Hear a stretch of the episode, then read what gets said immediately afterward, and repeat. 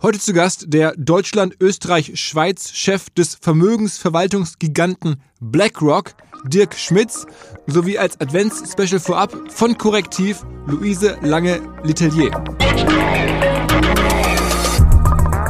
Unser Beruf ist es nicht, das Klima zu schützen, sondern unser Beruf ist es, treuhänderisch die Anlagen unserer Kunden zu verwalten. Äh, und das ist das Einzige, was zählt. Da spielen aber auch Nachhaltigkeitsrisiken oder Klimarisiken mit rein. Und deswegen schreibt er den Brief. Äh, er ist jetzt nicht äh, zu, äh, zu der neuen Greta geworden, ja, äh, sondern aus seiner treuhänderischen Verantwortung für die Gelder unserer Kunden weist er die Unternehmen, in die wir investieren, darauf hin, dass sie sich an diese veränderte Welt anpassen müssen, an eine emissionsfreie Zukunft anpassen müssen. Und deswegen ist er so ähm, öffentlich und auch so vehement auf diesem Thema unterwegs. Das ist nicht aus einer ideologischen Überzeugung heraus. Ja.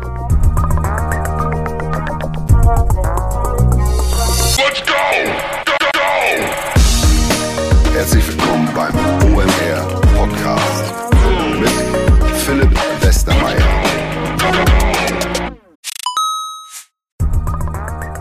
Ihr werdet euch wahrscheinlich fragen, warum unser Partner SalesViewer hier so oft im Podcast wirbt. Aber das ist relativ einfach zu erklären, denn wenn wir hier mittels Podcast Reichweite für SalesViewer erzeugen, dann besuchen natürlich auch hunderte von Menschen die Website von SalesViewer und SalesViewer kann dann mit dem eigenen Tool die Website-Besucher oder deren Firmen vor allen Dingen mit Klarnamen entschlüsseln. Also Podcast-Werbung führt zwangsläufig zu immer mehr Website-Besuchern und Website-Besucher lassen sich in Firmen-Klarnamen von SalesViewer entschlüsseln und zu neuen B2B-Kunden machen. Und natürlich auch wir bei OMR sind sehr zufrieden mit SalesViewer nicht nur als Kunde, sondern auch als Partner. Wir setzen deren Tool ebenfalls ein zur eigenen B2B-Lead-Generierung und entschlüsseln damit die Website-Besucher von OMR, OMR Reviews oder anderen Tochterfirmen. Man sieht einfach, wer eure Webseiten besucht hat und wofür sich potenzielle Kunden interessiert haben. Neben uns, also OMR, sitzen aber auch noch deutlich größere Firmen wie Stepstone, Avato Systems, Sport5, Talon One oder die Vodafone-Tochter Grand Centrix bereits auf SalesViewer und generieren damit täglich neue B2B-Leads. SalesViewer ist bekanntlich auf unserem hauseigenen Software-Bewertungsportal OMR Reviews das bestbewertete Tool in gleich drei Kategorien und kann jederzeit kostenlos getestet werden. Wer also sehen möchte, wer auf der eigenen Website drauf war und diese Person dann am besten zu Kunden verwandeln möchte, der kann das alles kostenlos ausprobieren. salesviewer.com slash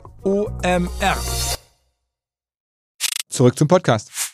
Der Name BlackRock sagt mittlerweile auch vielen Menschen außerhalb von Wirtschaftskreisen was, vor allen Dingen negativ konnotiert als so die Mega-Krake. Es gibt eine Statistik, und es stimmt auch, nach der ist BlackRock an jeder deutschen DAX-Firma im Schnitt mit über 5% beteiligt. Also Wahnsinn, wie mächtig die sind, wie viel Geld die verwalten.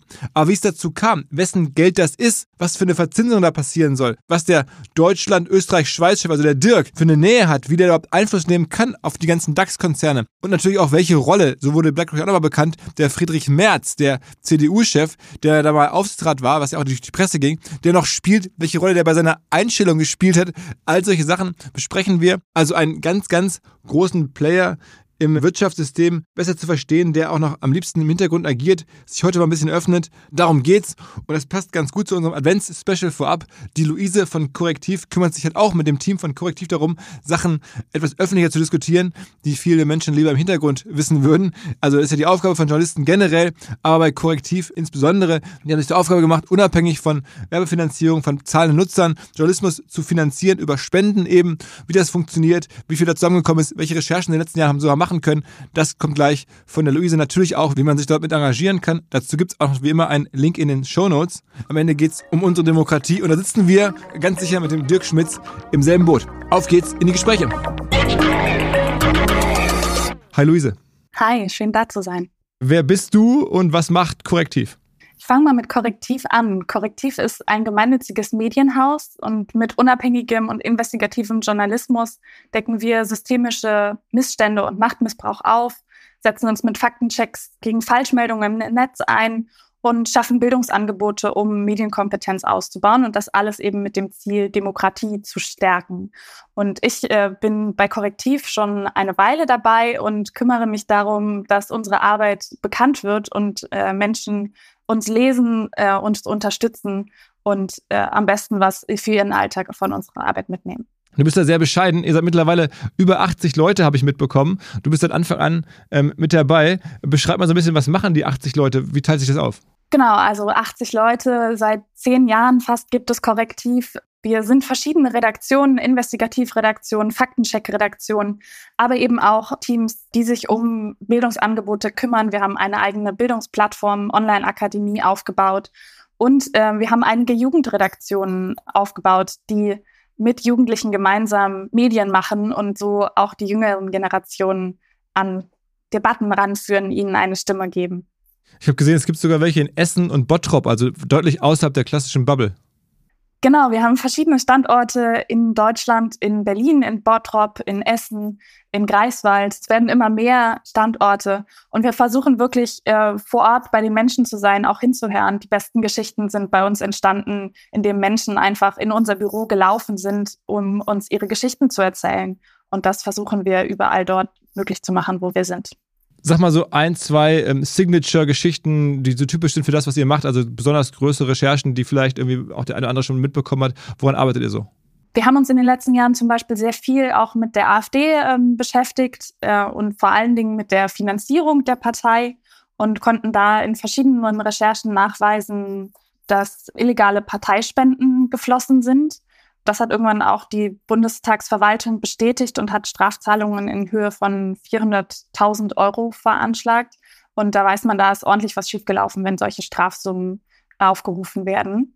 Äh, und die, die AfD beschäftigt uns tatsächlich weiter. Jetzt aktuell geht es um die Russlandnähe der Partei, äh, wo wir sehr systematisch mit Zitaten, Schriftstücken, Reisedokumentationen nachweisen konnten, dass die Partei sich immer weiter Richtung Kreml und auch Richtung Russland Propaganda wendet und das durchaus problematisch auch für demokratische Werte ist. Okay.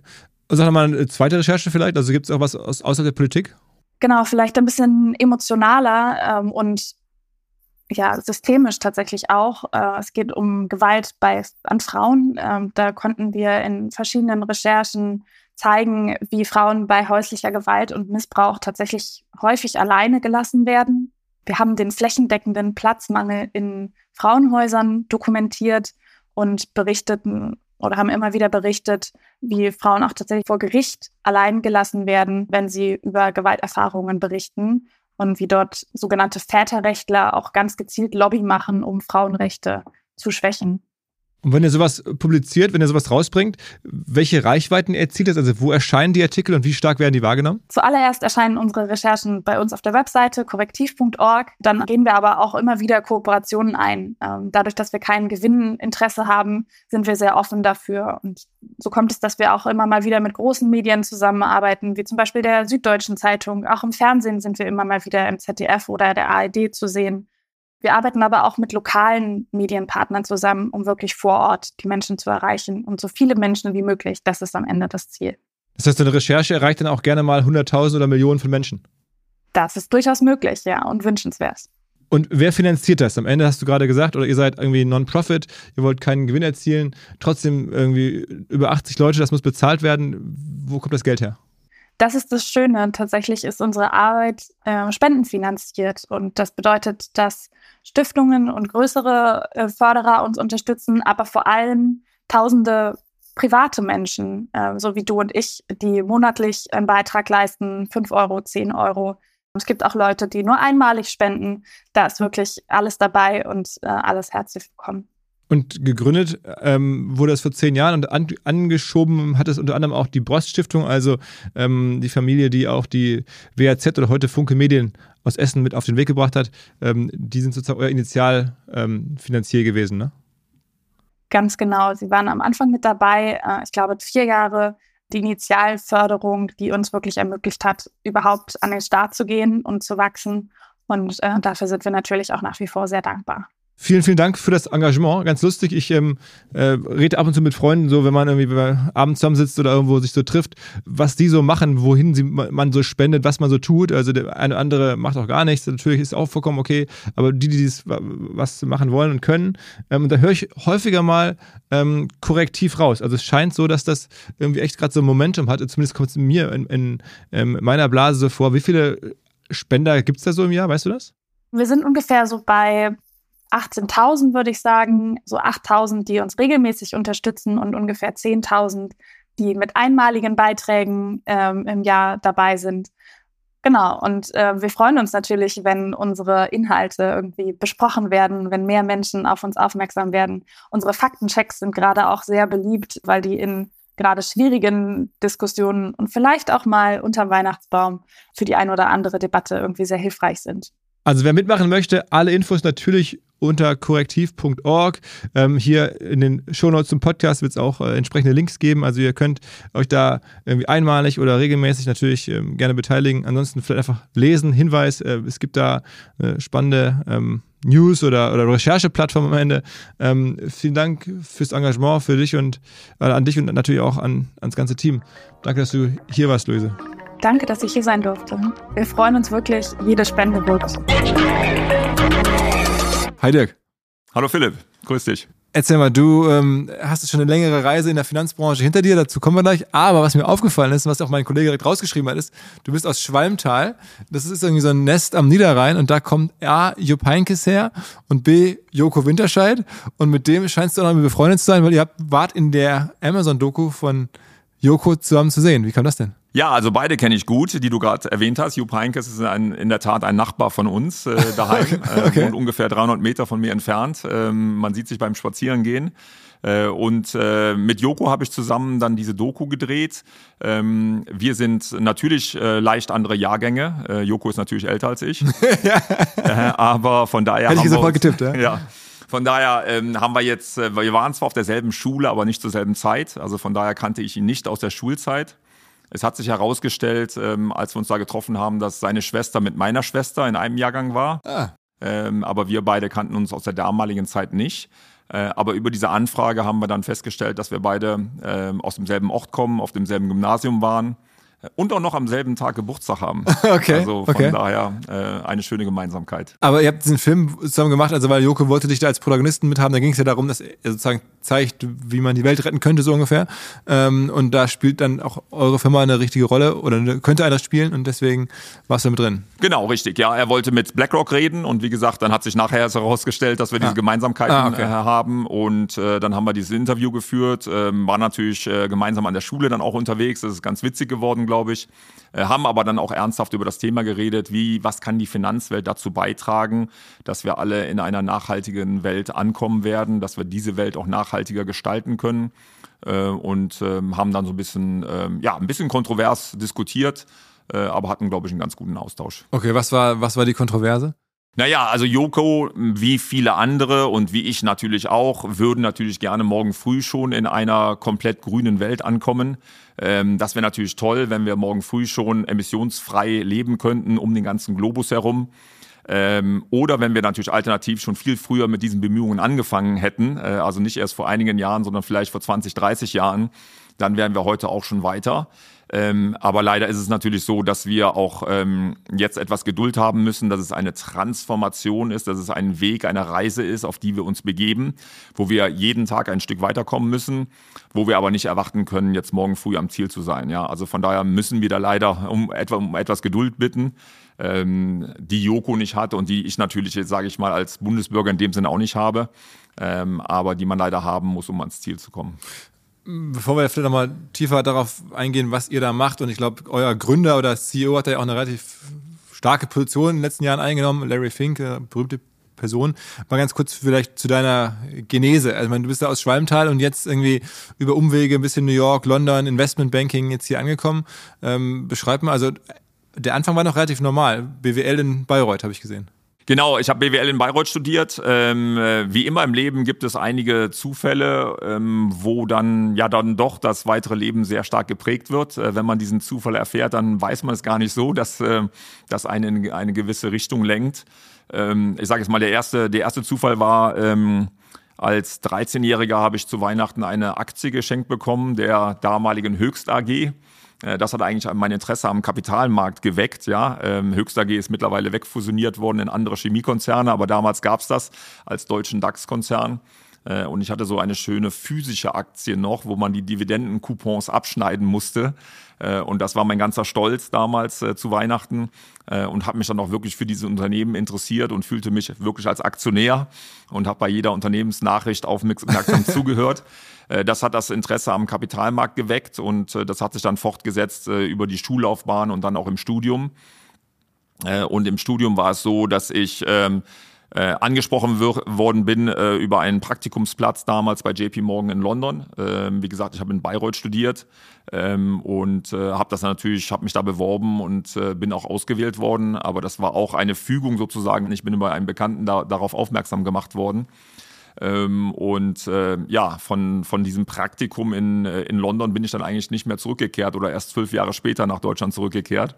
Aus drei Monaten Praktikum wurde dann eine zwölfjährige berufliche Laufbahn in, in London und New York äh, bei JP Morgan und bei Morgan Stanley, ja. Wie macht man da dann so eine Karriere? Also was würdest du sagen, hat dich dann da ausgezeichnet? Was muss man gut können oder was waren so die Skills? Was hast du überhaupt gemacht konkret? Also JP Morgan ist ja eine große Bank erstmal.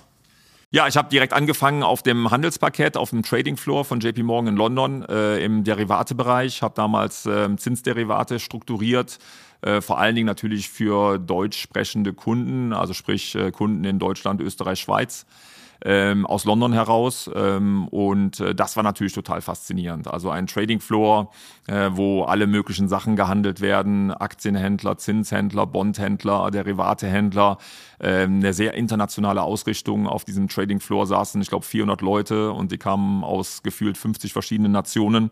Ähm, sehr dynamisches Umfeld, immer was los, jeder Tag war anders.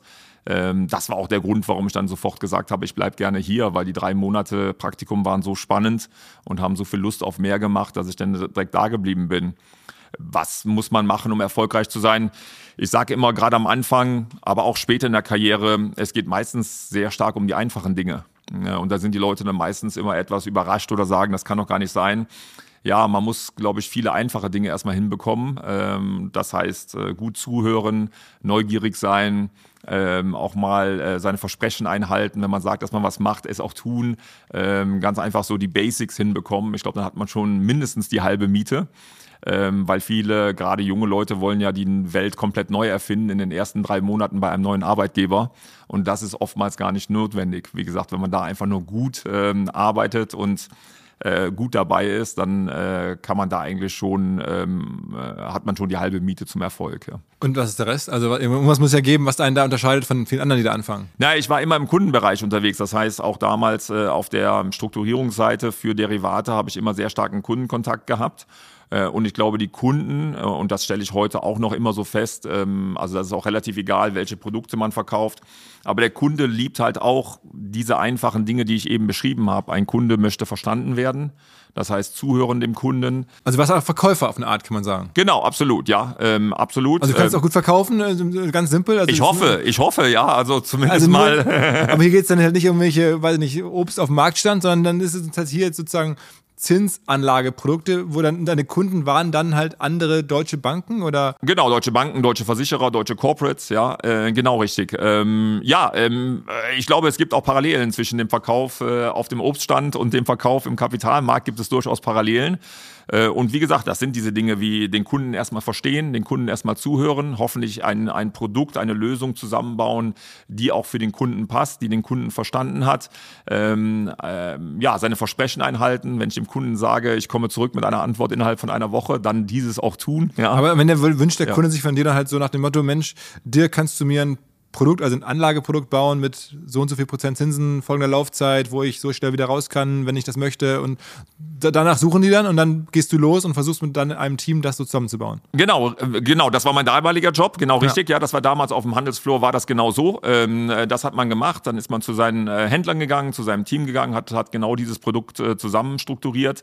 Ähm, natürlich ähm, waren es Anlageprodukte, aber es waren auch Hedging-Produkte. Viele Corporates kommen zum Beispiel dann zu den Banken und sagen, ich möchte mein internationales Währungsexposure hedgen. Ich habe Geschäft in, in China und in den USA. Kann man da einen FX-Swap machen oder sowas? Ja, äh, das haben wir dann auch strukturiert. Ähm, FX-Swap, äh, FX-Fremdwährung. Also ein Fremdwährungsswap, ja, ja, in dem man äh, Währungen tauscht. Ähm, Genau, das war der Job damals. Ähm und das hast du dann zwölf Jahre lang gemacht und, und das war dann auch die Zeit, wo du London warst und dann auch New York noch mit dabei? Genau, am Anfang äh, sind wir nach New York geschickt worden für, für ein Dreivierteljahr, um, äh, um dort äh, das Geschäft auch zu lernen. Das war auch eine sehr spannende Zeit. Ähm, äh, das ähm, war dann JP Morgan an der Wall Street äh, und den Rest in, in London verbracht äh, und dann nach zwölf Jahren äh, für Morgan Stanley hier nach Deutschland gekommen. Für mich damals erstmalig, ja. Das war mein, meine erste Festanstellung in Deutschland, war dann wirklich nach zwölf Jahren Berufsleben, ja. Und dann bist du aber irgendwann auch dann noch zur Deutschen Bank gewechselt, ne? Genau. Ähm, ähm, äh, dann kam ein Angebot der Deutschen Bank. Also eigentlich hatte ich vor, maximal zwei Jahre in Deutschland zu bleiben, weil es mir in London sehr, sehr gut gefallen hat. Ähm, und äh, habe dann damals gesagt, okay, für zwei Jahre komme ich hier nach Deutschland mit Morgan Stanley. Äh, aber dann sind zwei Dinge passiert. Ähm, zum einen ähm, hat es mir in Deutschland sehr viel besser gefallen, als ich gedacht hätte. Äh, auch in Frankfurt hat es mir sehr viel besser gefallen, als man von außen immer denkt. Äh, und zum anderen kam das Angebot der Deutschen Bank, äh, das Kapitalmarktgeschäft für die Deutsche Bank äh, in der Dachregion zu leiten. Deutsche Bank ist, war damals und ist immer noch der Platzhirsch hier natürlich in Deutschland. Äh, und das war ein tolles Angebot, was ich dann wahrgenommen habe. Ist das dann schon, aber es ist noch kein Vorstandsjob dann bei der Deutschen Bank? Das ist dann noch so eine Ebene unter dem Vorstand? So. Genau, das, das war eine Ebene unter dem Vorstand. Ähm, äh, bei Morgan Stanley war es in der Tat ein Vorstandsjob, weil ich in hier in der deutschen Gesellschaft im Vorstand drin war. Ähm, und bei der Deutschen Bank, äh, da es natürlich hier die Zentrale ist in Frankfurt, äh, war es unterhalb des Vorstands angesiedelt. Ja. Und du warst dann damals auch recht eng mit dem damaligen Chef und Investment-Experten Anshu Jain. So genau, Anshu Jain hat mich eingestellt, ähm, genau richtig, ähm, und äh, habe dann äh, die Jahre mit ihm auch relativ eng zusammengearbeitet.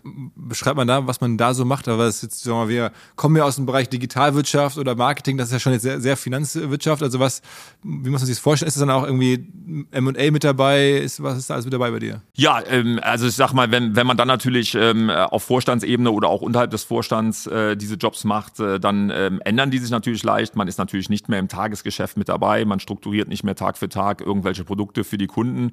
Ähm, aber man ist hoffentlich immer noch sehr stark auf der Kundenseite unterwegs. Äh, das finde ich wichtig, finde ich auch in meinem jetzigen Job wichtig, immer noch mit Kunden zu reden. Auch hier redet man natürlich häufiger dann mit der Vorstandsetage des Kunden.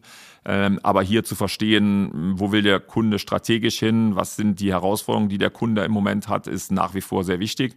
Man repräsentiert das Unternehmen natürlich sehr, sehr stark. Ähm, was wir gerade hier machen, ja, äh, habe ich natürlich bei der Deutschen Bank auch in der einen oder anderen Form gemacht. Das heißt, man repräsentiert den Bereich, den man verantwortet, nach außen hin. Aber was hast du zum Beispiel jetzt für Kunden da gehabt? Sag mal, hast du dann irgendwie, sag mal, Bayern Das sind dieselben Kunden, ja. Die Deutsche Bank im Kapitalmarktbereich hat auch Versicherer, die sie betreut, hat die großen Corporates, die sie betreut, hat äh, andere Banken, die sie betreut, Family Offices.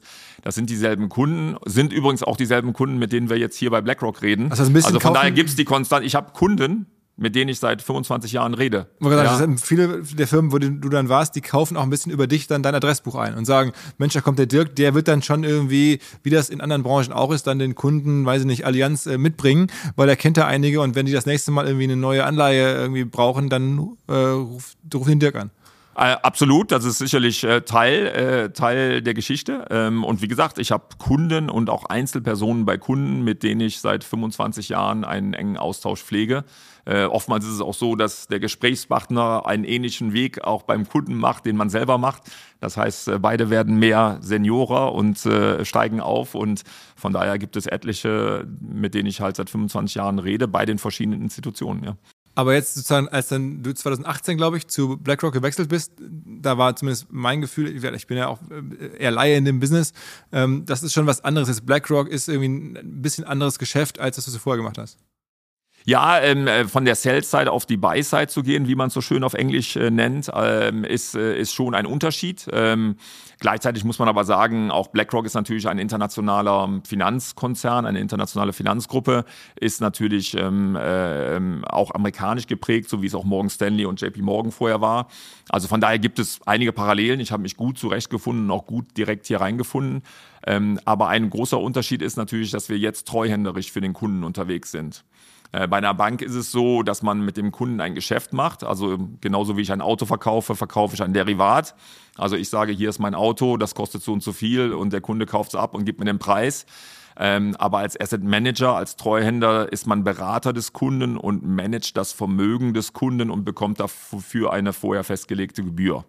also es ist kein Kauf, Verkauf, sondern es ist eine Dienstleistung, die man macht, wo man wirklich mehr an der Seite des Kunden ist, als jetzt eine Gegenpartei des Kunden. Und ein Großteil eures Businesses ist jetzt ja auch nicht mehr Firmenkunden, sondern jetzt auch am Ende indirekt zumindest ähm, ganz viele Einzelpersonen. Ja, wir haben beides. Ähm, in Deutschland sind wir auch ungefähr hälftig-hälftig aufgestellt. Äh, also zur einen Hälfte die großen institutionellen Kunden, da sind nach wie vor die Allianzes und die, äh, ich sage jetzt mal, äh, die Versicherungen und die, die Corporates mit dabei. Also auch Pensionskassen. Auch Pensionskassen, genau richtig, ja. Aber auf der anderen Seite, da hast du vollkommen recht, ähm, ja, die Privatanleger und Anlegerinnen. Äh, wir sind nicht im direkten Kontakt mit denen. Äh, jeder Privatanleger muss erst ein Depot haben, bevor er unsere Produkte kaufen kann. Äh, aber über die Depotbanken ähm, bedienen wir auch Millionen von Bundesbürgern. Also äh, man kennt euch ja iShares, ist sozusagen ähm, das Produkt. Ja. Meine ETF wurde ja auch irgendwie vor ein paar Jahren erst eigentlich erfunden, ja. dass man sozusagen da so Index äh, abbildende Fonds ja. äh, kaufen kann. Und das bietet ihr als eigentlich, glaube ich, weltweit der Marktführer oder mindestens. Genau, da sind wir Marktführer. Im ETF-Bereich sind wir Marktführer, aber wir haben auch ganz normale Publikumsfonds, äh, die wir hier an äh, Privatanleger also anbieten. Managed Fonds, dann ja, Managed Fonds, genau. Das kann ein Aktienfonds sein, das kann ein Anleihenfonds sein. Äh, und es gibt mittlerweile auch äh, gewisse Anlagebereiche in, äh, bei Privatmarktanleihen oder eher auf der illiquiden Seite, die wir auch den Privatanlegern zur Verfügung stellen über unsere Partnerbanken. Aber das ist doch dann schon, schon neuer, oder? Ich meine, dass man so richtig so ein, so ein Publikumsgeschäft auch damit dabei hat. Für dich jetzt. Äh, für BlackRock ist es. Äh, nee, für BlackRock nicht, aber nee. für dich, für deine, also war das bei Deutschen Ja, Bank, ja, für mich, für mich auf jeden Fall. Ja, ja, genau. Diese, diese, diese, äh, ich sag mal, Privatanlegerseite ist, ist eine neuere Seite, auf jeden Fall. Ja. Und, die, und die andere Seite, also ich meine, zumindest ist das äh, die Legende ja so, dass das irgendwie jetzt, du hast gerade die Allianz und Versicherung genannt, aber auch vor allen Dingen äh, weltweit sehr viele ähm, ja, große Betriebe irgendwie bei euch äh, in Fonds investieren, um halt dann Renten bezahlen zu können, um langfristig irgendwie anlegen zu können. Machen ja auch Staaten und so. Also es ist in Deutschland nicht ganz so ausgeprägt, müssen wir darüber sprechen. Ja. Aber in anderen Ländern ist es ja total üblich, dass sozusagen ja viele öffentliche Gelder auch zum Teil bei BlackRock investiert werden. Ja, in Deutschland übrigens auch, äh, ohne jetzt da zu viele Details nennen zu dürfen, aber in Deutschland ist das natürlich auch der Fall. Aber in der Tat, du hast vollkommen recht, ähm, ungefähr zwei Drittel der Gelder, die uns anvertraut werden, dienen der Altersvorsorge. Äh, also zwei Drittel der Gelder werden ultimativ von den Menschen, die dahinter stehen, für ihre Altersvorsorge benutzt. Ja, und in anderen Ländern halt auch dann von, noch mehr, noch stärker von, von, von, ja, von der öffentlichen Hand. Das ist in Deutschland ja nicht so üblich, weil da ist ja die Altersvorsorge anders geregelt. Da gibt es dann. Äh, das stimmt, bei der Altersvorsorge stimmt es, aber es gibt natürlich auch andere öffentliche Gelder, die wir hier mitmanagen können. Ähm, aber stimmt, du hast vollkommen recht. Zumindest mal die erste Säule ähm, ist äh, zurzeit ja noch ein Umlagesystem ähm, und ist in öffentlicher Hand, ja. ja. Ähm, müssen wir da noch drüber sprechen, ob das äh, dauerhaft sinnvoll ist oder nicht. Hier gibt es ja unterschiedliche Meinungen zu, ob es auch möglich ist, das weiter so be zu belassen. Ähm, aber am Ende ist dann da die Herausforderung, äh, auf der natürlich Kunden zu finden, die ihr dann irgendwie, deren Geld ihr bekommen könnt. Und dann aber, wenn ihr die gefunden habt, dann wollen die eine gewisse Rendite haben. Ähm, wenn du jetzt sozusagen mit jemandem sprichst, der jetzt so Renten anzulegen hat, was für eine Rendite kann der schaffen im Jahr? Naja, zunächst einmal äh, müssen wir natürlich die, die Kunden auch äh, informieren. Ja, also wir haben natürlich eine große Bandbreite von Produkten, äh, wahrscheinlich über, über 1000 verschiedene Produkte, die wir anbieten, sowohl auf der institutionellen Seite wie auch auf der Privatanlegerseite. Ähm, und äh, da müssen wir natürlich erstmal erklären und informieren, was das für Produkte sind, was man mit denen erreichen kann und auch genau die, die Frage, die du gerade gestellt hast, welche Zielrenditen dann wahrscheinlich zu erwarten sind. Ja. Ähm, auf der Zinsseite, die du gerade ansprichst, ähm, also wenn man jetzt äh, in die Anleihen geht, sind wieder Zinsen da. Ja, ja das ist ja erstmal die gute Nachricht, ja. ja. Äh, nach vielen, vielen Jahren von Negativzinsen oder Nullzinsen äh, kann man durchaus, wenn, wenn man äh, einen Fonds für Unternehmensanleihen nimmt, auch wieder drei, vier, fünf Prozent äh, erzielen. Ja. Und dadurch ist es natürlich als Produkt auch wieder sehr viel attraktiver geworden für Privatanleger. Generell ist es so, dass man häufig mit BlackRock verbindet, dass euch so wahnsinnig, also viel ähm, Anteile gehören an Firmen. Da sagst du natürlich wahrscheinlich jetzt gleich, das ist ja gar nicht unser Geld, das ist treuhänderisch. Sag mal insgesamt, wie viel Geld ihr verwaltet überhaupt weltweit? Äh, weltweit verwalten wir zurzeit 9 Billionen US-Dollar. Ähm, und äh, aber vollkommen richtig, das ist nicht unser Geld. Es wäre schön, wenn es unser Geld wäre. Es ist leider nicht unser Geld. Äh, es ist das Geld unserer Kunden, aber damit sind wir in der Tat der Asset Manager, der, die Investmentfondsgesellschaft, der weltweit das meiste Geld anvertraut wird. Ähm, und in Deutschland ist es bekannt, wie viel in Deutschland? In Deutschland sind es ungefähr 200 Milliarden, äh, die wir verwalten dürfen für unsere Kunden. Okay, und dann läuft euer Geschäftsmodell so, dass ihr dann halt eine Gebühr dafür bekommt, dass ihr das Genau. verwaltet. Ne? Genau, wir, wir berechnen eine Gebühr dafür, die ist auch transparent und die ist einsehbar. Äh, und äh, hoffentlich sind die Kunden zufrieden mit unserer Dienstleistung und ähm, ja, dann also auf die Art und Weise machen wir unsere, unser Geschäft. Ich meine, die Firma ist jetzt, wenn man die Eckdaten anguckt, global zumindest habe ich mir das angeschaut, jetzt gar nicht so groß, wie man vielleicht meint. Also ich glaube, ihr macht 20 Milliarden dann Innenumsatz. Also das, was ihr sozusagen aus den Verwaltungsgebühren behaltet, sind ungefähr 20 Milliarden. Damit macht ihr 5 Milliarden Ergebnis. Das ist jetzt mal so hart gesprochen, vom Umsatz her ungefähr so wie Bertelsmann ähm, und vom Ergebnis her ein bisschen mehr als Bertelsmann, aber jetzt auch nicht wahnsinnig viel mehr. Das, äh, da sind die Zahlen dann doch wieder vergleichsweise normaler schon fast. Ne? Immer, Ja. Ich meine, immer noch viel, aber auf, dafür, dass ihr der weltweit größte Fonds seid sozusagen, ist das ja gar nicht so viel dann. Ne? Ja. Ja, wir bieten auch die Produkte natürlich sehr günstig an. Ja, das muss man natürlich auch sehen, dass ähm, äh, wir im Produktmix natürlich gerade auch durch ETFs natürlich viele Produkte im Angebot haben, die eine sehr, sehr geringe Gebühr nur aufweisen. Äh, deswegen erfreuen sich diese Produkte natürlich auch der hohen Beliebtheit.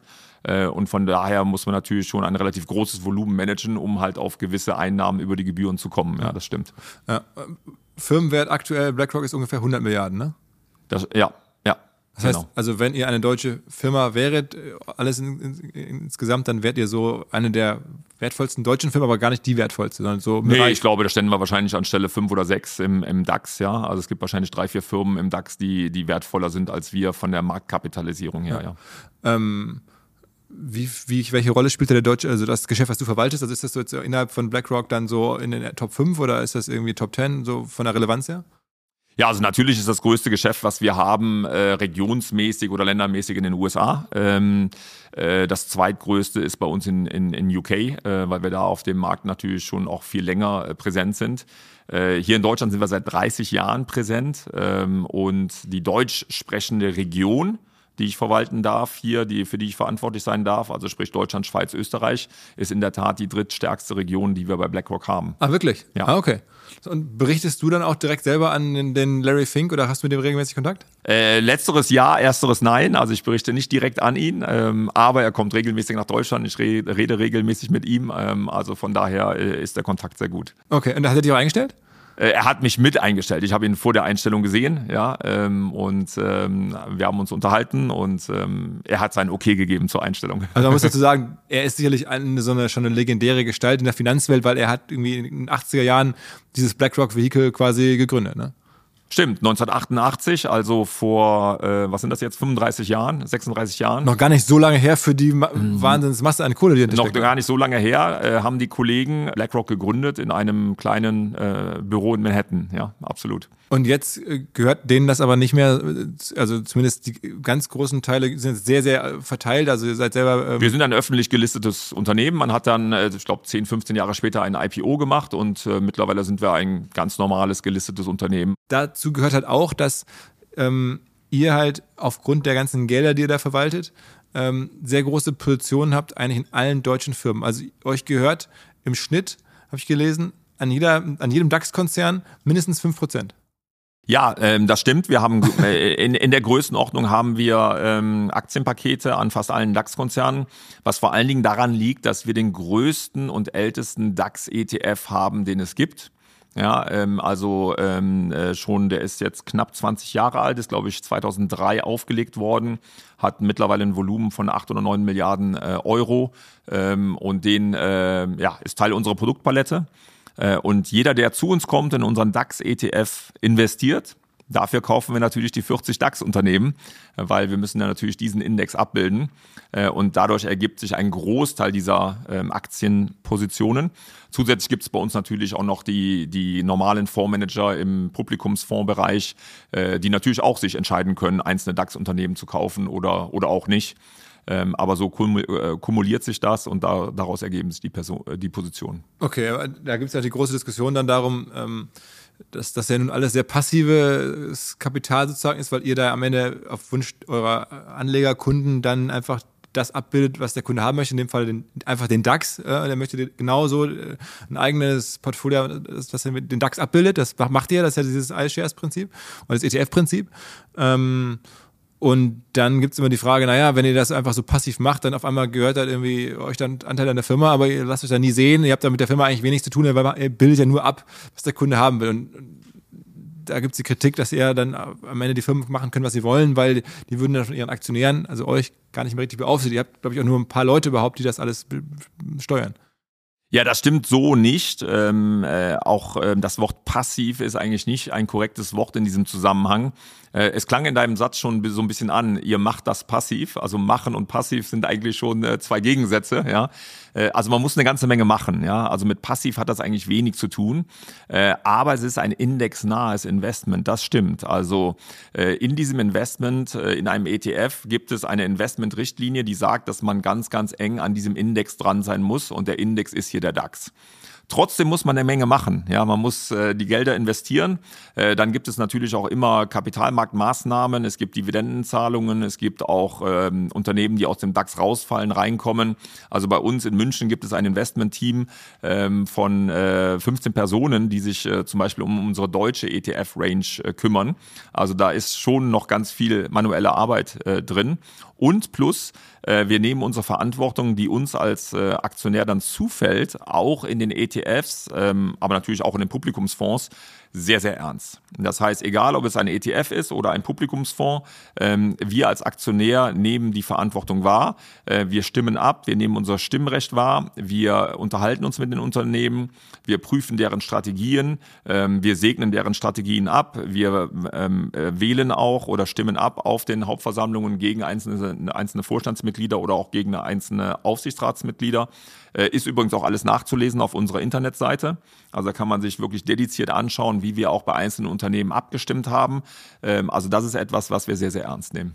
Telefonierst du dann ab und zu auch mal mit irgendwie DAX-CEOs oder CFOs und sagen wir, machst da irgendwie Ärger oder Freude oder sowas? Äh, ist das so oder ist man da eigentlich dann doch in deiner Rolle sehr weit von entfernt? Ähm, also ich telefoniere häufiger mit äh, DAX-Vorständen, ähm, allerdings weniger auf dem Thema weil wir für dieses Thema der Stimmrechtsausübung äh, eine separierte Gruppe haben. Äh, da haben wir sozusagen, wie es immer so schön heißt, eine Chinese Wall um diese Gruppe drum. Äh, das heißt, die Stimmrechte werden von einer gesonderten Einheit von uns äh, bei BlackRock ausgeübt. Und die halten auch den Kontakt mit den DAX-Vorständen. Äh, ich telefoniere auch ab und zu mit denen, aber dann auf anderen Themen. Aber wenn es darum geht, die Stimmrechte auszuüben, weil da geht es ja auch um sowas wie die Vertragsverlängerung des DAX-Vorstandes, mit dem du telefonierst. Äh, und von daher ist es besser, wenn ich nicht dieses Gespräch führe, sondern wenn das Gespräch von meinen Kollegen geführt wird, die in einer separierten Einheit sind. Okay. Ähm, aber das heißt, in diesem ETF-Business, da geht es am Ende darum, Kunden zu gewinnen und Verwaltungsgebühren zu verdienen oder, oder, oder sozusagen, äh, da kann man jetzt keine besondere Rendite erzielen, weil ihr könnt ja nur das abbilden, was, was irgendwie der Kunde, also was der DAX halt macht. Ihr könnt ja nicht selber entscheiden, jetzt, gewichten wir das irgendwie anders oder sind wir schlauer, weil das ist ja nicht das Produktversprechen. Also das heißt, da ist per se eher eine sozusagen äh, weniger Renditeorientierung drin als bei euren aktiven gemanagten Fonds, logischerweise. Naja, beim DAX kommt es, äh, beim DAX ETF kommt es natürlich darauf an, dass man möglichst nah am Index ist. Also unsere Performance, wenn man das so äh, bezeichnen will, ist bei einem ETF natürlich möglichst nah am Index zu sein. Äh, und das hört sich einfach an, aber ist in der Tat auch nicht so einfach. Wie gesagt, es gibt immer Kapitalmaßnahmen. Es gibt ja auch, man erinnert sich an Wirecard, es gibt auch DAX-Unternehmen, die pleite gehen können. Äh, es gibt Ausschlüsse aus dem Index etc. Ähm, also von daher ähm, ist der Wettbewerb zwischen den ETF-Anbietern eher dann darum, wie nah man den Index wirklich tracken kann und wie eng man da an der Performance dran ist. Ähm, aber trotzdem, wie gesagt, ist uns, liegt uns treuhänderisch natürlich das Wohlergehen des Unternehmens auch in einem ETF am Herzen.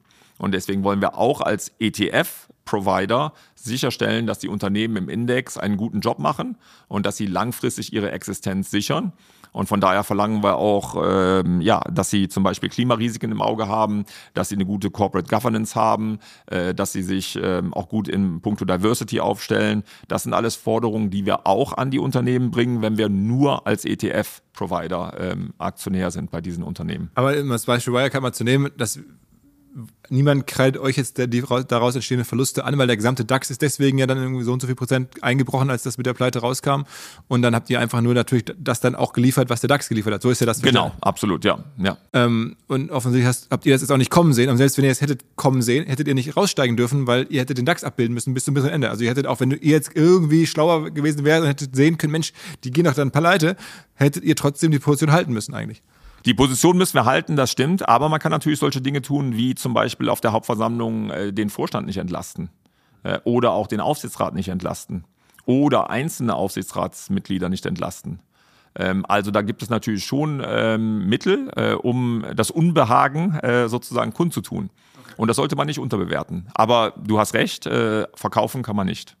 Was einen vielleicht noch stärker zum Engagement mit der Firma wirklich bringt, weil wenn man nicht verkaufen kann, dann ist man eigentlich noch mehr daran interessiert, dass man mit der Firma, in die man investiert, wirklich auch im Dialog steht und da ähm, auf die kommunikative Art und Weise Dinge vorantreiben kann. Ja. Wobei ich mir das noch wichtiger vorstelle bei den Investments, die ihr macht, wo ihr dem Kunden halt selber eine individuelle Rendite versprecht, eine aus euch selbst heraus generierte Rendite, die ihr nochmal ähm, ja, originärer ist als jetzt sozusagen einfach nur, ähm, wir bilden das, den, den DAX ab und klar freut sich der Kunde, wenn dann der, der ETF gut läuft, aber er wird euch das nicht ankreiden, wenn es nicht so gut klappt, weil das dann, euer Job ist ja nur das Abbilden und nicht das Managen in dem Sinne dann. Bei den selbstgemanagten Sachen ist es wahrscheinlich noch wichtiger zu gucken, wo hole ich denn jetzt halt eine Performance her? Wo, wo bin ich schlauer als Absolut, da muss ich natürlich eine Einzeltitelselektion durchführen. Also bei, äh, bei den normalen Publikumsfonds muss ich natürlich eine, da habe ich auch meine Guidelines. Also es gibt eigentlich keinen oder es gibt wenige Fonds, die alles machen können.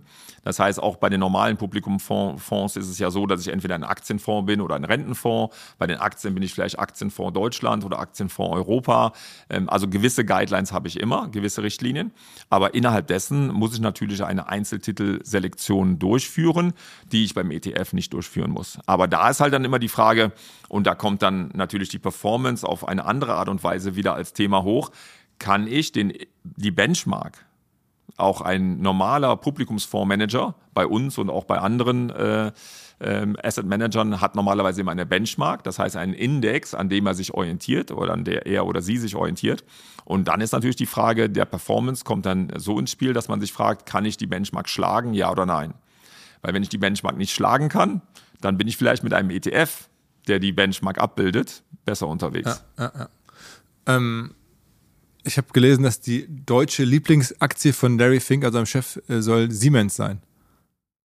Das ist mir jetzt noch nicht bekannt, das hatte ich noch nicht gehört. Ähm, wo hast du das gelesen? Ähm, hat mir der, der Kollege Kirchner von äh, Finanzszene erzählt. Ah, okay. Ja, ähm, also ähm, sowohl ich, aber ich glaube, Larry Fink ist da genauso, halten uns natürlich mit Einzeltiteln sehr, sehr zurück, ja, weil ansonsten kriegen wir einen Anruf von äh, der BaFin, äh, die dann hier sagt, das war eine Finanzberatung an, an den Philipp, ja, hat er vorher sein MIFID-Merkblatt unterschrieben, ja. Und äh, von daher halten wir uns eigentlich mit den Kommentaren zu Einzeltiteln sehr zurück. Also heißt, du hast auch keine präferierte Aktie, mit der du als Privatperson am meisten bislang Geld verdient hast? Oder? Ich darf es auch gar nicht. Also aufgrund meines Jobs ähm, darf ich es auch gar nicht. Ähm, also von daher bin ich entweder in sehr, sehr breiten Indizes unterwegs oder bin so unterwegs, dass ich ein Vermögensverwaltungsmandat an irgendeine Bank gebe und das die Bank machen lasse. Äh, ich selber darf mit Einzeltiteln nichts machen aufgrund meines Jobs. Also stellt sich die Frage gar nicht. Und, und bei Larry Fink ist es, glaube ich, genauso, by the way. Also von daher. Also ich glaube, also vielleicht habe ich den äh, Christian Kirchner da von Finanzien auch ein bisschen ähm, missverstanden. Also ob der nun da investiert ist, weiß ich gar nicht. Aber ja, er scheint Fan von Siemens zu sein. Das kann er vielleicht auch ich, sein. Kann ich weder bestätigen noch dementieren, ja, das weiß ich nicht, ja. Ähm, jedenfalls, äh, am Ende, deine Leistung ist dann ja auch immer noch mehr Menschen zu ETF-Käufern zu machen. Also zu iShares äh, Käufern zu machen. Das ist doch das, also auch was du tun musst. Ne? Wie gesagt, wir bieten nicht nur iShares an, wir bieten nicht nur ETFs an, wir bieten ganz normale Publikumsfonds an. Aber du willst Leute reinholen, du willst das irgendwie sozusagen. ich, äh, ich möchte mit meinen, mit unseren Produkten möchte ich den Menschen helfen, ihre finanziellen Ziele zu erreichen. Und wie machst du das? Also, wie, wie kommuniziert ihr? Ihr macht jetzt, habe ich noch nicht gesehen, Fernsehwerbung oder ihr macht jetzt irgendwie wenig Online-Marketing, sondern wie kommt ihr an die Leute ran? Ja, wir, ähm, also erstmal, äh, indem wir natürlich äh, gute Produkte ähm, aufstellen, äh, diese Produkte dann auch gut erklären, ja, hoffentlich die Bedürfnisse der Kunden äh, damit auch treffen äh, und dann über unsere Partnerbanken und Partnerinstitute natürlich das an die Privatanleger vertreiben oder direkt an die institutionellen äh, Anleger vertreiben. Das heißt, ihr habt keinen Endkundenkontakt selber, sondern man kauft dann, geht dann zur nicht, Sparkasse und sagt, hey, hier, ich würde gerne ähm, dieses und dieses Produkt. Und da genau, man sieht es zum Beispiel auf unserer Internetseite, da kann man sich unsere iShares, unsere ETFs anschauen äh, und da ist dann ein Kauf mich jetzt äh, Knopf und wenn man den drückt, wird man zu einer Depotbank äh, weitergeleitet. Man muss erst ein Depot öffnen, äh, um unsere Produkte kaufen zu können und wir selber äh, stellen keine Depots bereit. Ja. Warum eigentlich nicht? Ja, das ist das Businessmodell. Ähm, ähm, es gibt andere Anbieter, die auch durchaus den Direktkontakt suchen. Wir selber haben uns dagegen entschieden. Ähm, wir sind eine relativ kleine Firma, wie du es eben selber beschrieben hast. Ja, vergleichsweise. Ja. Vergleichsweise kleine Firma. Ähm, aber das sieht man auch daran. Ja, wir haben global 20.000 Mitarbeiter. Ja, äh, wenn wir den Direktvertrieb machen würden, ja, dann hätten wir wahrscheinlich das Zehnfache an Mitarbeitern global. Also es ist eine Entscheidung ganz einfach für das Businessmodell, äh, dann doch äh, über, über Partnerinstituten zu, zu vertreiben. Ja. Hier in Deutschland sind in deinem Team so 100, 200, 200 Leute mittlerweile. Ja, wir haben 200 Leute hier, ja. Auch das wiederum, ähm, also Mittlerweile ist es so, dass Millionen von Bundesbürger und Bundesbürgerinnen unsere Produkte in ihrem Depot haben, entweder die ETFs oder die Publikumsfonds. Ähm, wenn wir das direkt betreuen würden, dann hätte ich nicht 200 Mitarbeiter, sondern mindestens 2000. Ja. Habt denn ihr auch in, hier von den 200 Leuten welche, die selber auch Fonds managen? Also sind das alles Leute, Absolut, ja, absolut. Wie gesagt, äh, unsere deutsche ETF-Plattform ähm, wird in München gemanagt. Äh, da sitzen die Kollegen und machen das aus München heraus. Hier in äh, Frankfurt haben wir ein Immobilienteam, was unsere Immobilieninvestments managt. Ähm, äh, es gibt einen Privatmarkt-Debt-Fonds in München, der dort gemanagt wird. Ähm, also verschiedene Management-Teams ähm, sitzen auch hier in Deutschland. Welches war denn, oder welches ist denn sozusagen eure, eure Cash-Cow, das Produkt, was sozusagen am meisten gekauft wird, das, das sozusagen das Haus- und Hofprodukt. Also vor kurzem war ich bei Katjes, da sind sie Joghurtgums. Was, was, ist bei? Ja. was sind eure Joghurtgums? Also ähm, unsere ETF-Sparte ähm, liefert mit, mit Sicherheit die höchsten Wachstumsraten. Äh, da sind wir auch absolut unumstrittener Marktführer. Äh, ungefähr jetzt hier in Deutschland jeder zweite Euro, der in einen ETF geht, geht in unser iShares ETF. Äh, also haben wir ähm, äh, einen sehr hohen Marktanteil und ähm, das ist auch ein Bereich, der nicht nur bei uns, aber für die gesamte ETF-Industrie sehr stark wächst. Ja. Äh, das ist durchaus ein Bereich, der ähm, ja ein, ein starkes Zugpferd ist für uns. Also immer mehr Menschen finden das einfach simpel ja. und nachvollziehbar und günstig und sagen, okay, ich. Äh genau, man hat ein transparentes Produkt, man hat ein einfaches Produkt, äh, es ist leicht zugänglich, äh, ist auch ähm, Teil unserer Mission, äh, unsere Produkte der Masse zugänglich zu machen. Ähm, lange Zeit war es so, dass ja das Investieren so ein bisschen elitär daherkam und dass auch viele gedacht haben, investieren ist was für die Elite und nicht unbedingt für die breite Masse. Und gerade das ETF-Produkt ist natürlich ein Produkt, äh, was ja der breiten Masse es auch zugänglich macht. Über unsere Partnerbanken äh, kann man schon ab einem Euro pro Monat ja, in ETFs rein investieren mit minimalen Gebühren oder mit minimalen äh, Aufschlägen. Ähm, und da ist man wirklich sehr direkt unterwegs, einfach unterwegs, kostengünstig, transparent und sehr liquide. Man kann jeden Abend seine Bestände auch wieder verkaufen, äh, ohne irgendeine Vorfälligkeitsentschädigung oder sonst was, was ich bei anderen Finanzprodukten habe, sondern äh, zum äh, Net Asset Value, den ich sehe an der Börse, kann ich mein Produkt auch wieder verkaufen. Und das ist natürlich schon sehr, sehr attraktiv für viele, viele Bundesbürger. Wann wurde dieses ETF-Prinzip eigentlich ähm, erfunden? Das ist eigentlich recht alt, ja. Ich glaube, das geht ursprünglich ähm, zurück auf jemanden in den USA, der es, glaube ich, schon vor 50 Jahren erfunden hat. Also es ist eigentlich ähm, ähm, schon etwas älter. Ähm, aber es ist kontinuierlich gewachsen und die letzten 10, 15 Jahre nochmal sehr stark gewachsen, glaube ich. Ja, also ähm, da hat man wirklich ein, ein äh, ja, überproportionales Wachstum nochmal den letzten 10, 15 Jahre gesehen. Ähm, am Ende, äh, auch das ist wieder so ein bisschen eine schiefe Analogie wahrscheinlich, aber um es noch ein bisschen einfacher zu machen, ist ein bisschen wie Lebensmitteleinzelhandel auch. Ne? Also der, der Supermarkt sind die Banken, da müsst ihr rein ähm, und dann müsst ihr sehen, dass das dann, dann aus dem Regal genommen wird, ähm, euer, euer Produkt. Und wenn das dann nicht aus dem Regal genommen wird, dann sagen die irgendwann, okay, das kann ich eh nicht verkaufen. Äh, der oder die Ansprechpartnerin dann bei der Sparkasse so um die Ecke und dann bieten die was anderes an. Also es ist schon so, ihr müsst auch selber einen gewissen Werbedruck oder Kommunikationsdruck herstellen, damit Leute dann in die Bankfiliale gehen oder zu der Online-Bank gehen und dann sagen, ach Mensch, hier diesen iShares hier von äh, irgendwie, äh, äh BlackRock, den möchte ich gerne haben. Äh, absolut, so ist es ja. Ähm, unsere Vertriebspartner wollen von uns überzeugt werden, die müssen wir überzeugen, äh, damit sie uns ihren Kunden anbieten. Ja, das äh, hast du aber, vollkommen richtig äh, dargestellt. Macht ja. ihr denn entsprechend auch sozusagen, äh, wie jetzt eine, sagen wir mal, eine Katjes oder eine Müllermilch, die gehen dann hin und schalten dann Anzeigen, damit dann die Leute beim Edeka oder beim, beim, beim Lidl das danach greifen? Ähm, macht ihr sowas halt auch, dass ihr. Äh, das machen wir ein wenig, ja. Also machen wir jetzt sicherlich nicht wie ein Konsumgüterhersteller, ja. Also sind wir jetzt nicht vergleichbar mit Coca-Cola oder Katjes oder wem auch immer. Ähm, aber wir machen es ähm, äh, sehr viel über Online-Medien, ähm, ähm, ein bisschen über Social Media, ähm, natürlich auch über unsere Internetpräsenz, ja, wo wir natürlich alles erklären, unsere ganzen Produkte auch darstellen, ähm, auch Analyserechner und so weiter äh, der breiten Masse zur Verfügung stellen. Also wir machen es ein wenig, würde ich sagen. Ne? Aber ist es, wäre es nicht, äh, sagen wir mal, sinnvoll, das irgendwie auszubauen? Oder wie wächst man dann? Also, wo, indem man halt bessere Margen anbietet für den, eure Vertriebspartner, dass die sagen, Mensch, wenn ich jetzt ein, so ein, so ein BlackRock-Produkt verkaufe, bekomme ich mehr mit, als wenn ich jetzt ein vergleichbares Produkt von einem Wettbewerber von euch, von Vanguard oder so verkaufe. Ähm, dann, dann, äh, oder wie kriegt man da sozusagen die Leute überzeugt, dass sie euch kaufen? Naja, das Interessante ist ja bei ETFs, ähm, also wenn du jetzt speziell über die ETFs äh, sprichst, dass äh, dort keine Vertriebsprovisionen gezahlt werden. Ja, also, ja, umso mehr. Also den Weg, den Weg, den du gerade beschrieben hast, ja. den kann man gar nicht gehen bei ETFs. Äh, deswegen ist das äh, Produkt ja auch so interessant für den Endanleger. Ähm, aber ja, also zunächst einmal oder vor allen Dingen überzeugt man sowohl den Partner als auch die Endkunden über das Produkt. Es geht immer nur über das Produkt. Äh, und ich denke mal, keine Ahnung, was deine Erfahrung ist bei Katjes und bei anderen, ja. Äh, auch die werden hoffentlich das Produkt in den Mittelpunkt stellen äh, und nicht irgendwelche anderen Dinge. Und das ist bei uns genauso. Wir, wir wollen die besten Produkte haben, wir wollen die besten Produkte anbieten. Und warum ist ein ETF gut? Ein ETF ist gut, wenn er groß ist, wenn er liquide ist. Äh, wenn ich sehr kleine ETFs habe, wo nur wenig Geld drin ist, dann habe ich nicht die Liquidität an den Börsen. Äh, dann ist es vielleicht etwas schwieriger, meine Position glattzustellen.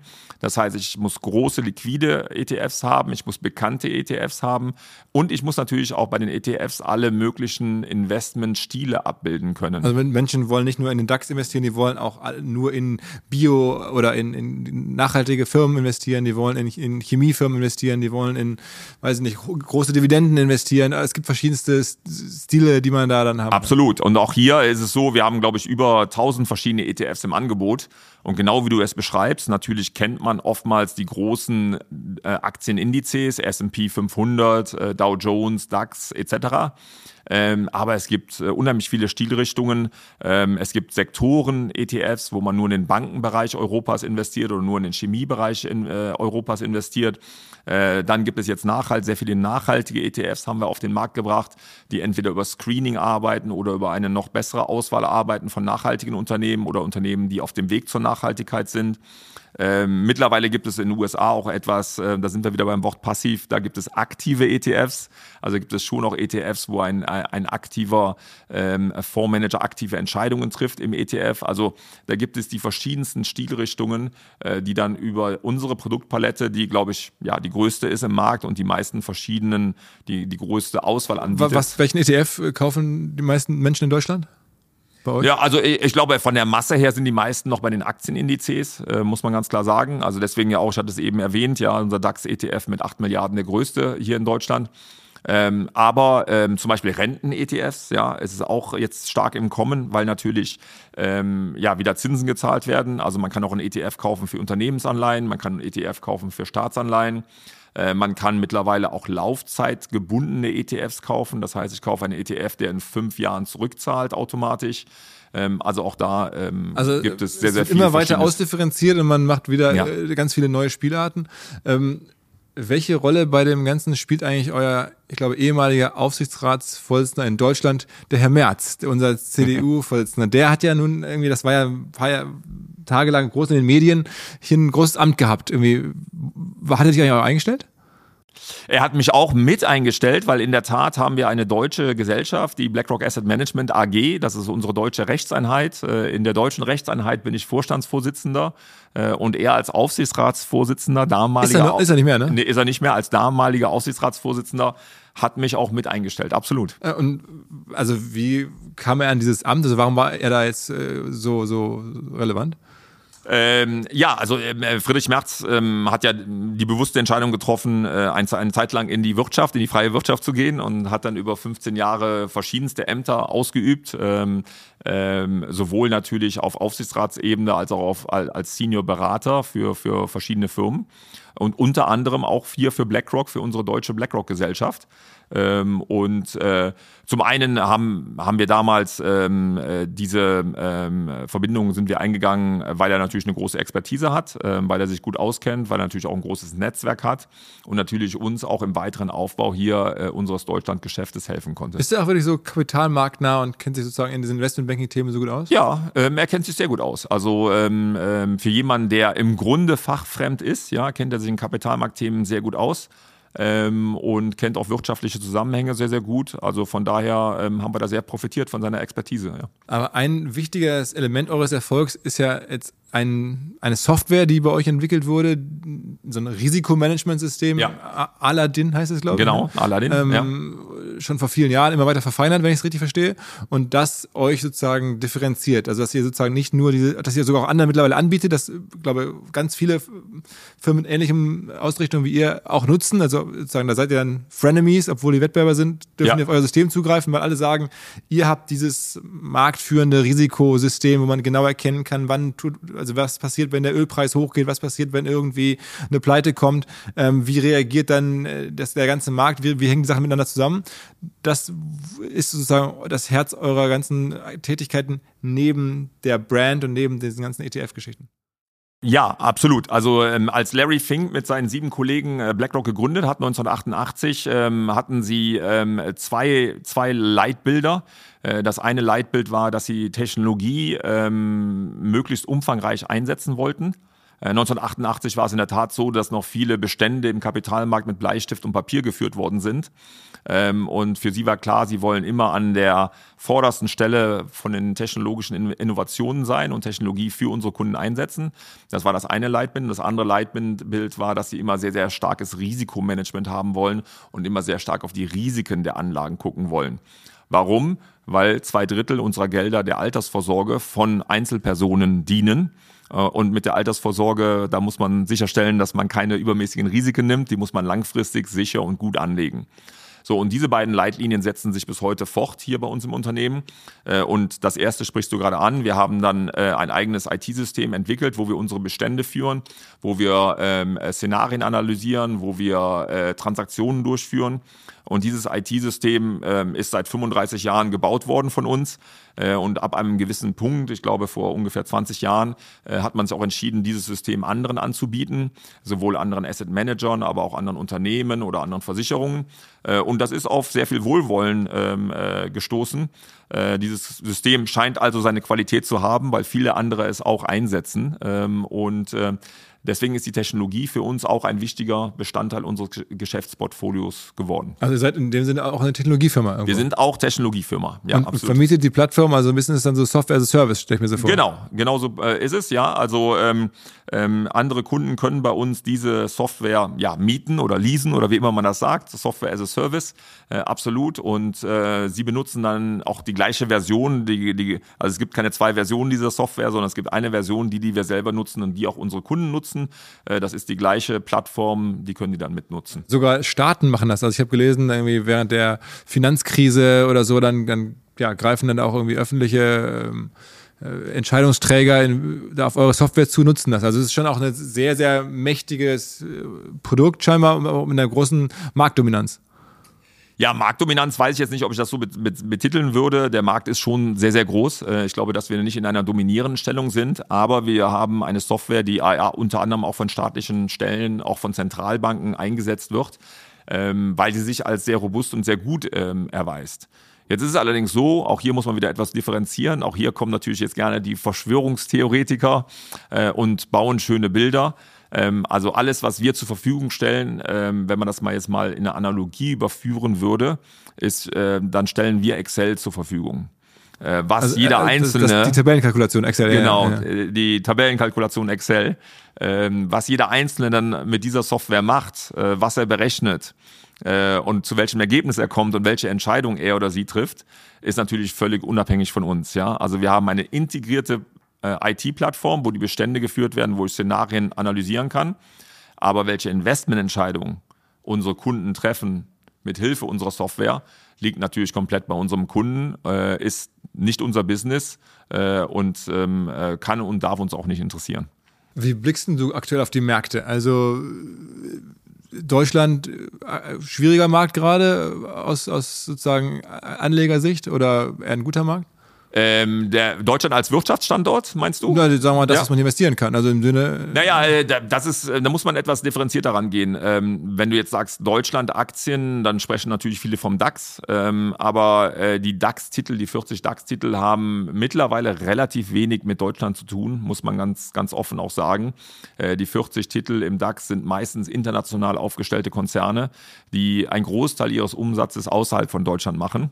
Ähm, von daher, wenn man den DAX nimmt, hat man eher so einen, einen Weltwirtschaftsindikator oder Index. Ähm, Wenn es darum geht, wie ist Deutschland als Wirtschaftsstandort äh, aufgestellt, ähm, sind wir nach wie vor optimistisch. Natürlich gibt es sehr viele Herausforderungen. Ähm, Energiepreise ist natürlich ein Thema, über das viel diskutiert wird im Moment. Ähm, ähm, auch natürlich ähm, unsere Regulatorik, unsere Bürokratie, mit der wir zu kämpfen haben. Ähm, aber grundsätzlich bin ich weiterhin optimistisch und auch der Markt ist eigentlich weiterhin optimistisch. Äh, Deutschland hat sich immer ausgezeichnet durch Innovation, äh, äh, durch äh, ganz einfach auch äh, Wirtschaftskraft, die wir haben hier im Land. Und von daher, wie gesagt, gibt es einige Hausaufgaben, die zu tun sind, aber wir sind weiterhin auch für den Wirtschaftsstandort Deutschland optimistisch. Deutschland ist ja nach wie vor eigentlich kein Aktienland. Ne? Also hier hat man sich schon traditionell immer, wenn man Geld braucht als Unternehmer, das lieber von der Bank geholt als von den Aktionären ähm, ja. und versucht auch eigentlich ein IPO zu vermeiden oder war zumindest ja, viele Jahre lang so, ähm, während in den USA möglichst schnell an die Börse Geld von Anlegern reinholen, darüber wachsen, ähm, weniger Bankrisiko, Fremdkapitalrisiko haben, äh, eher Eigenkapital. Hier ist es eigentlich anders. Das heißt, das führt auch dazu, die Aktienkultur ist eine andere. Ähm, die viele tolle Firmen kann man halt nicht mit investieren, die sind halt in privater Hand. Ähm, ist das sinnvoll oder wäre das wünschenswert aus deiner Sicht, das zu ändern, dass Deutschland auch mehr ein Aktienland würde, wo halt noch mehr IPOs, wo dann halt irgendwie, keine Ahnung, ähm, äh, Dr. Oetker sagt oder, oder Katjes sagt, irgendwie, äh, jetzt gehen wir auch mal an die Börse. Könnten die alle, aber machen die alle lieber nicht. Ja, auch hier muss man unterscheiden. Also ähm, ähm, Dr. Oetker oder Katjes ähm, können das natürlich ähm, ganz einfach selber entscheiden, ob sie, ob sie Fremdkapital oder auch ähm, fremdes Eigenkapital aufnehmen wollen äh, über ein IPO oder auch nicht. Ähm, das hängt dann von der jeweiligen Unternehmenssituation ab. Das ist, das ist schwierig, jetzt äh, eine Generalaussage äh, zu treffen. Ähm, wo ich mir natürlich mehr Aktienkultur wünsche, wo wir sie aber auch verstärkt sehen, ist natürlich bei den Privatanlegern. Äh, du hattest eben auch mal kurz angesprochen, äh, unsere eigene Altersvorsorge hier in Deutschland. Äh, und das besorgt mich schon sehr.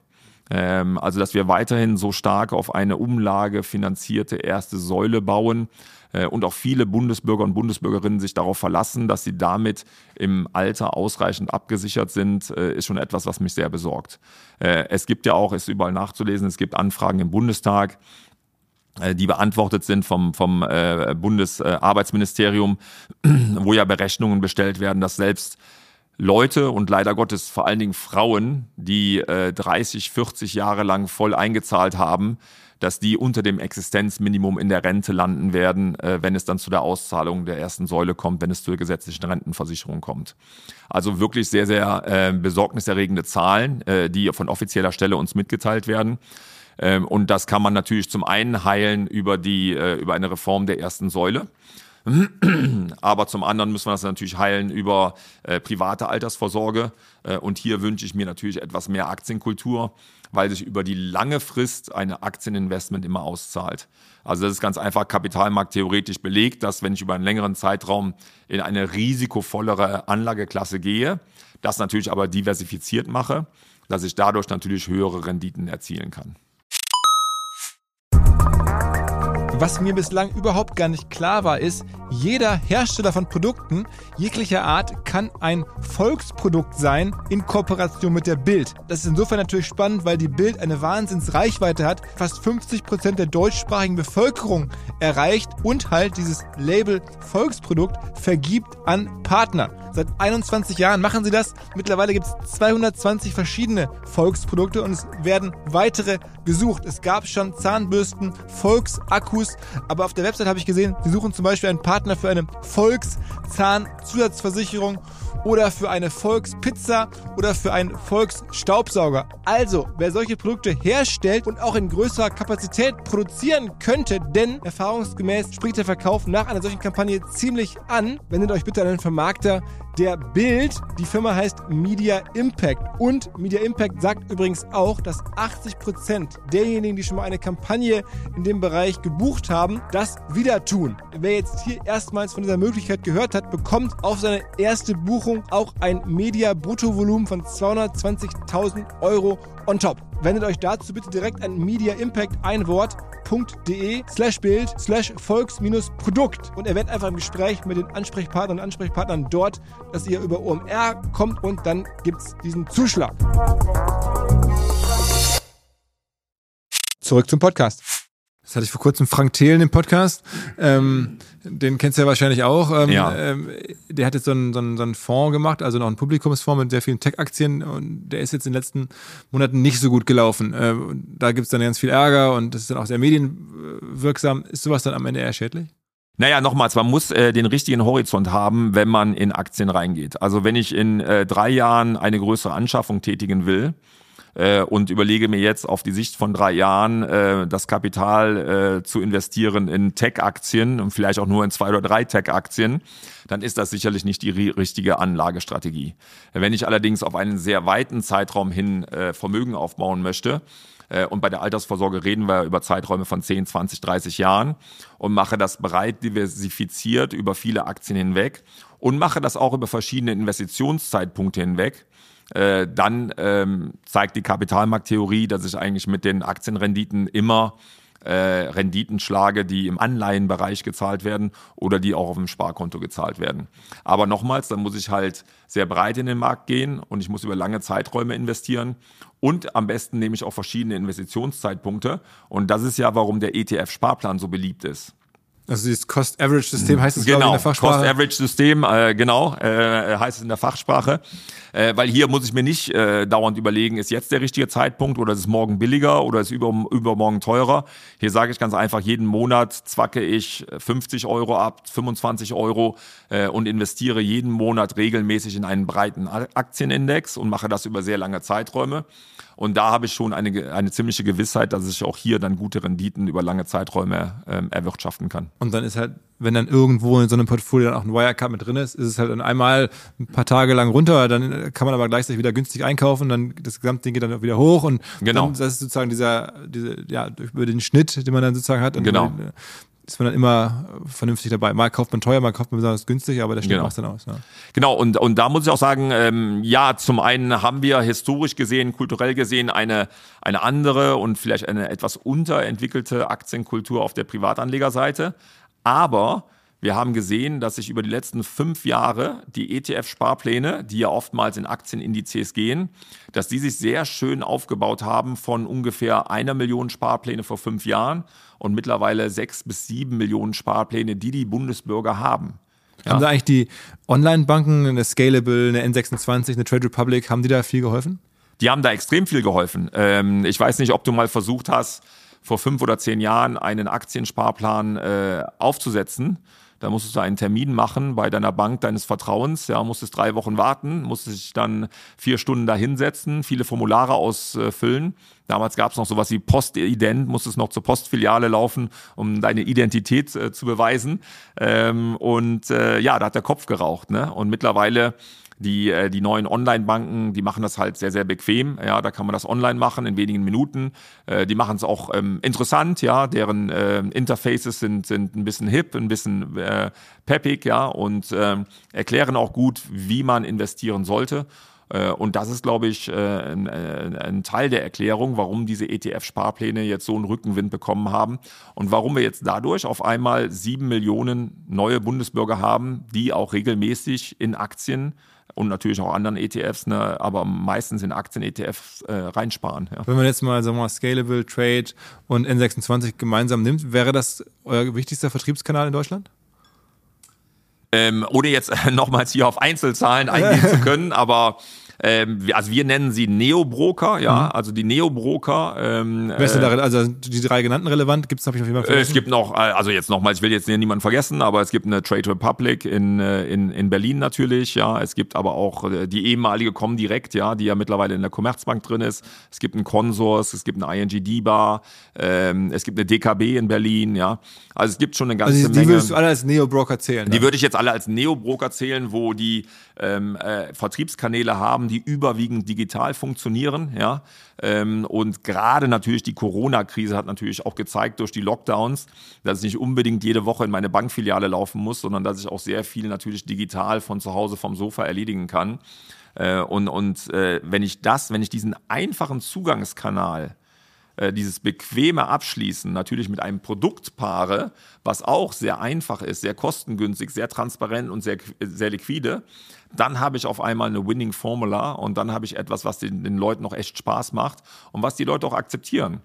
meine, jahrelang haben wir alle gesagt, ja, die Leute verstehen das nicht, wir müssen die Leute besser educaten und die Leute haben zu wenig Finanzwissen. Vielleicht hatten wir nicht, einfach nicht die richtigen Produkte für die Leute und die Leute sind eigentlich intelligenter, als wir glauben und haben gesehen, okay, das waren damals nicht die richtigen Produkte, aber jetzt gibt's die richtige Kombination aus einfachem Zugang, liquidem Produkt, transparentem Produkt. Ich weiß, was ich bekomme und bekomme das Ganze noch kostengünstig. Und da sehen die Leute, dass es sich lohnt, auch auf die Art und Weise für das Alter vorzusorgen. Ist ja dann für euch eigentlich schon eine super Situation. Also die da vorne kloppen sich um die Kunden und, und werben und die ING Diva holt den Nowitzki und Trade Republic macht dieses und alle ähm, haben sehr viel sozusagen Kundengewinnungskosten zu tragen. Am Ende verkaufen sie dann trotzdem in ganz großen Zahl eure Produkte. Ja, ähm, äh, also ob sich das jetzt für die Neobroker lohnt oder nicht, da musst du die fragen. Ja? Ähm, ich bin sicher, das haben die auch ganz genug, äh, genau durchgerechnet, was äh, Dirk Nowitzki kostet und ob sich das lohnt oder nicht. Äh, dazu kann ich keine Stellung nehmen, aber es ist natürlich schön zu sehen, dass eins unserer Hauptprodukte natürlich da so einen Anklang findet äh, und auch da ähm, verstärkt eingesetzt wird. Und die Kraft ähm, des langfristigen Investierens ähm, ist ja enorm. Ne? Das ist der gute alte Zinseszinseffekt, ja. Ähm, auch der gerät ab und zu in Vergessenheit.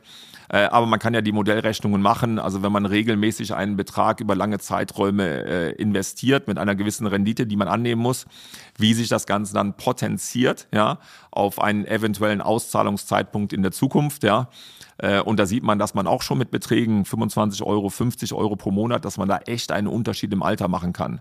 Und dass man halt hoffentlich nicht unter dem Existenzminimum landet im Alter, sondern durch diese private Vorsorge und durch die Disziplin, die man natürlich aufweisen muss über 30, 40 Jahre, einen signifikanten Unterschied in der Lebensqualität im Alter machen kann.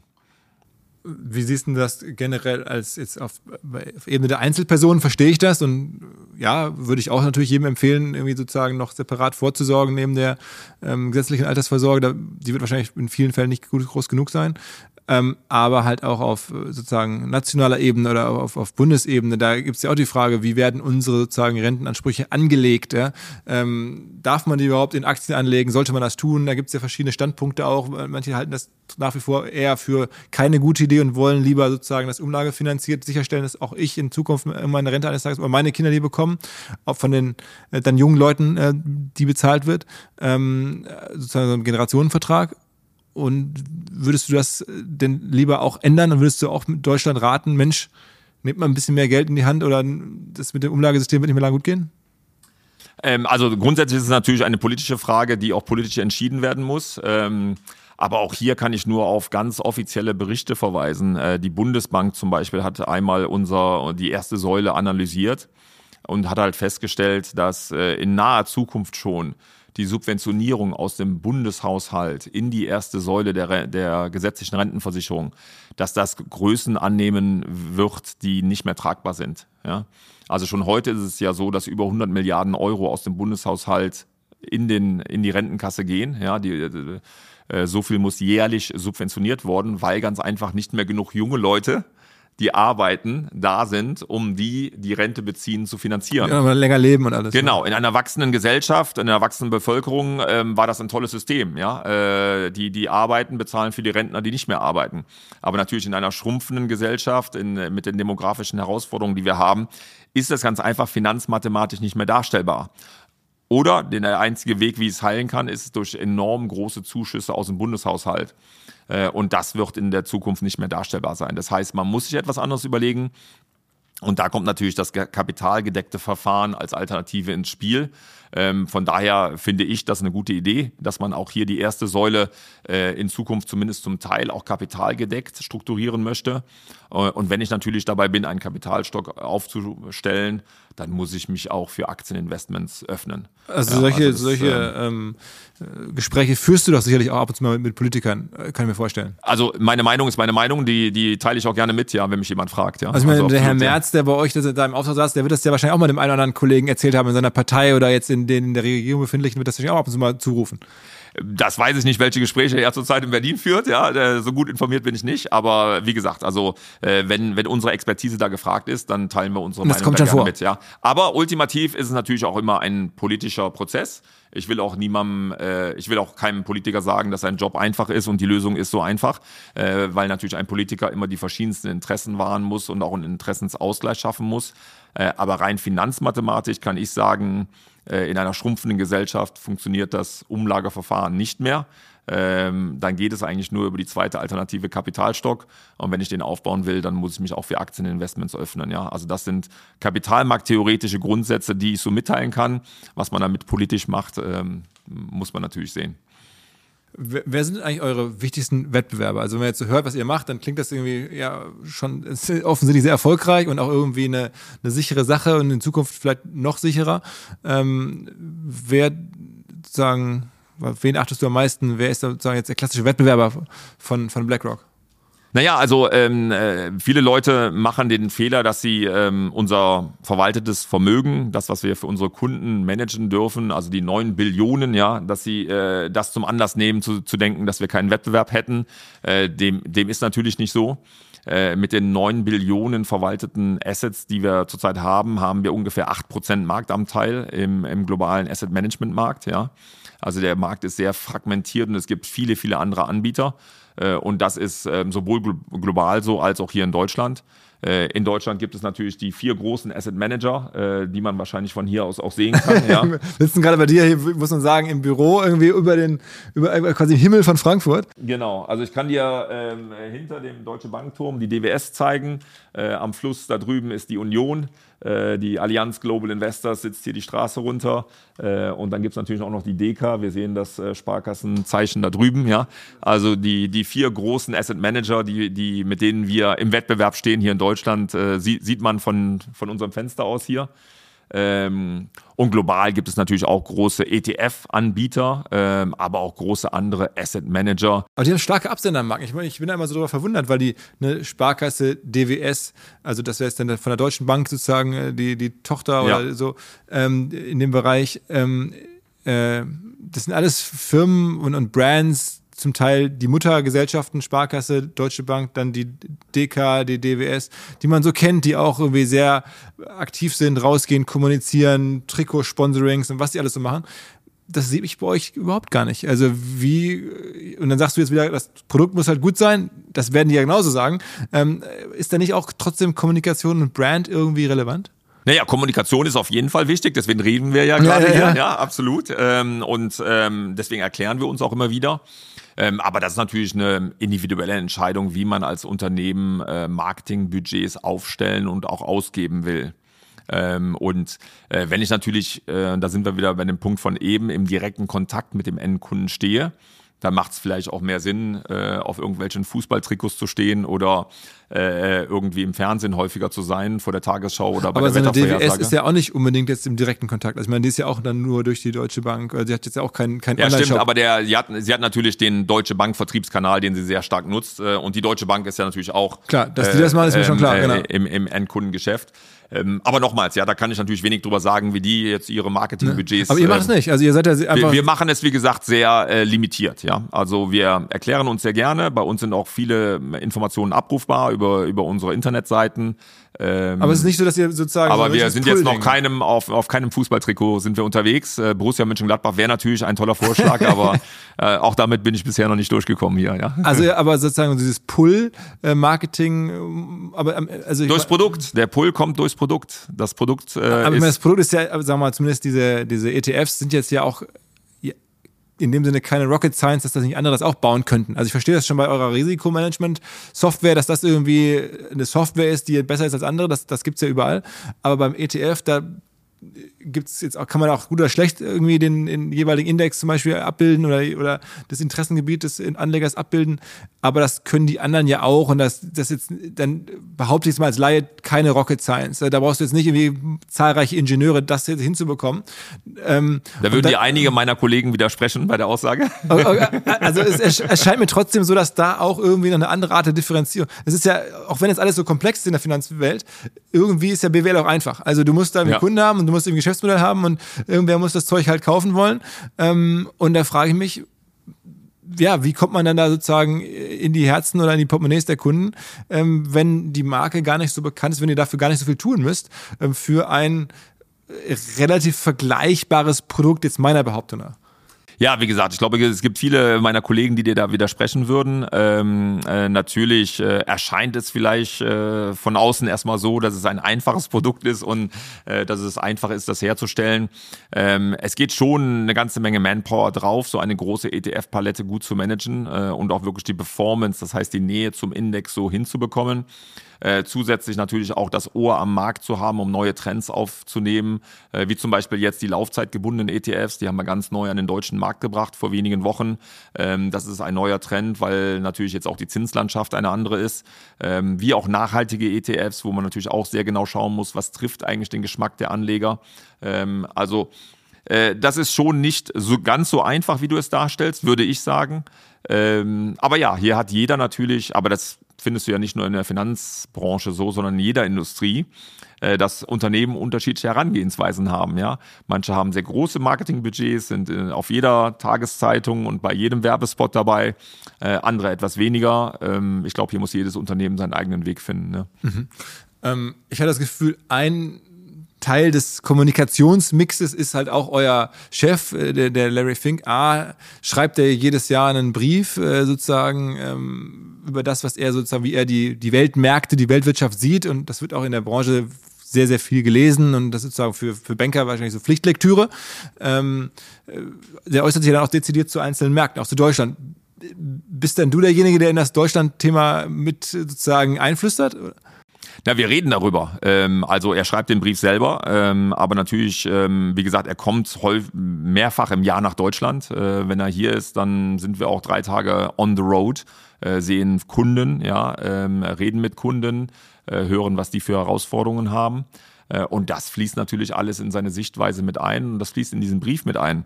Aber um den Brief nochmal einzuordnen, der Brief geht an die Vorstandsvorsitzenden der Unternehmen, in die wir für unsere Kunden investieren.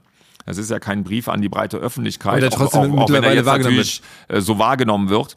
Aber die Intention des Briefes ist äh, eine ganz einfache, nämlich die, die, die CEOs der Unternehmen, in die wir für unsere Kunden ähm, investieren, zu, zu sensitivieren für äh, gewisse Themen, äh, die äh, Larry für wichtig hält. Äh, und das Ganze geschieht aus diesem zweiten Leitbild, was ich eben erklärt habe, nämlich dem Risikomanagement ähm, Larry ähm, und wir alle müssen uns um die Anlagen unserer Kunden kümmern, müssen sicherstellen, dass die äh, sicher angelegt sind und langfristig gut angelegt sind.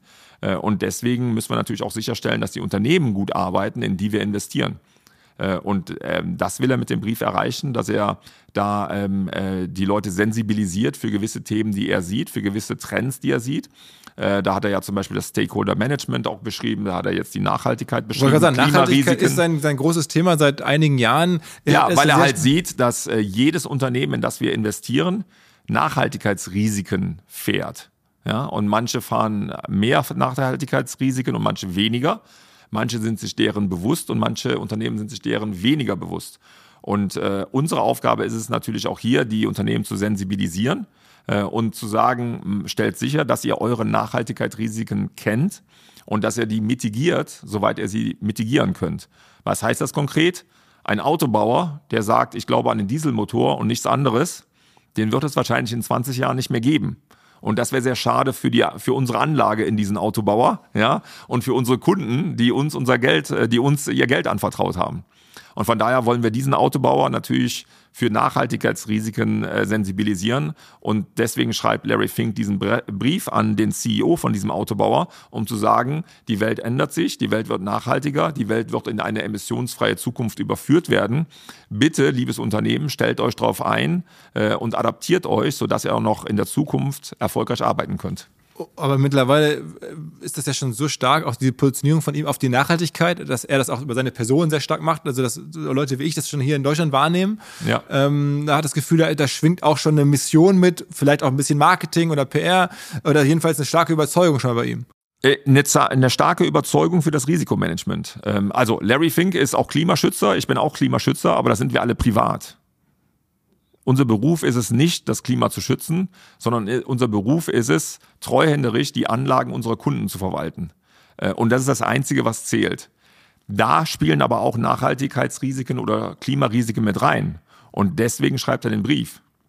Äh, er ist jetzt nicht äh, zu, zu der neuen Greta geworden, ja, sondern aus seiner treuhänderischen Verantwortung für die Gelder unserer Kunden weist er die Unternehmen, in die wir investieren, darauf hin, dass sie sich an diese veränderte Welt anpassen müssen, an eine emissionsfreie Zukunft anpassen müssen. Und deswegen ist er so ähm, öffentlich und auch so vehement auf diesem Thema unterwegs. Das in ist USA nicht aus einer ideologischen Überzeugung heraus. Ja. In den USA wird eher oder geht das Thema mittlerweile auch schon ganz anders diskutiert, dass halt Leute sozusagen davon ja, gereizt sind oder, oder das irgendwie anders sehen oder das, das wird dann trotzdem zu Ideologie gemacht, auch wenn du sagst, das ja. ist ja gar nicht keine ideologische Idee, sondern es ist mehr eine reine ähm, es wird politisiert. Es wird ja, politisiert und es gibt es ja, ja, auch mittlerweile irgendwie Politiker, die sagen, das geht einfach gar nicht und das Klima sollte da keine Rolle spielen. Und, oder es werden ja sogar Fonds gebaut, die explizit sozusagen ohne Klimarisiken arbeiten, um also andere Arten von, von, von, von Investoren anzuziehen. Ja. Ähm, äh, wie siehst du das? Ja, ähm, das ist leider so, dass dieses Thema, was eigentlich ein sehr sachliches Thema ist und ein sehr risikogetriebenes Thema ist, sehr, sehr stark politisiert worden ist und auch sehr emotional ausgetragen wird. Äh, das ist äh, in den USA definitiv der Fall, vielleicht noch in einigen anderen Ländern um den Globus herum. Hier in Deutschland und Europa sehr viel weniger, muss man sagen. Also hier wird es äh, nach wie vor recht sachlich angegangen. Aber gerade in den USA wird das, ist das zum politischen Spielball zwischen den beiden großen Parteien auch ein bisschen geworden.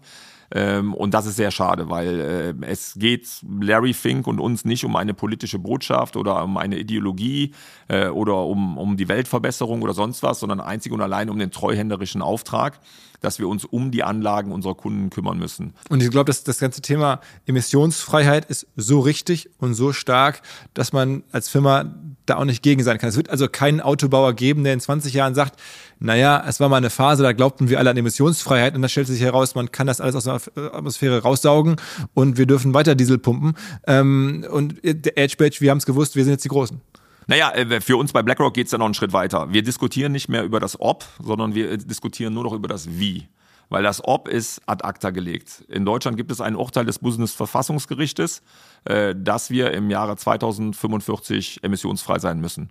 Das heißt, einen höchstrichterlichen Spruch darüber, wie unsere Zukunft aussieht. Es ist nicht mehr Teil der politischen Debatte, nach dem Motto, sollen wir das tun, sollen wir das nicht tun, sondern es ist ja höchstrichterlich festgelegt, ja, wie wir unsere Zukunft gestalten müssen. Deswegen geht es bei uns auch nur noch darüber, wie kommen wir an diesem Punkt an.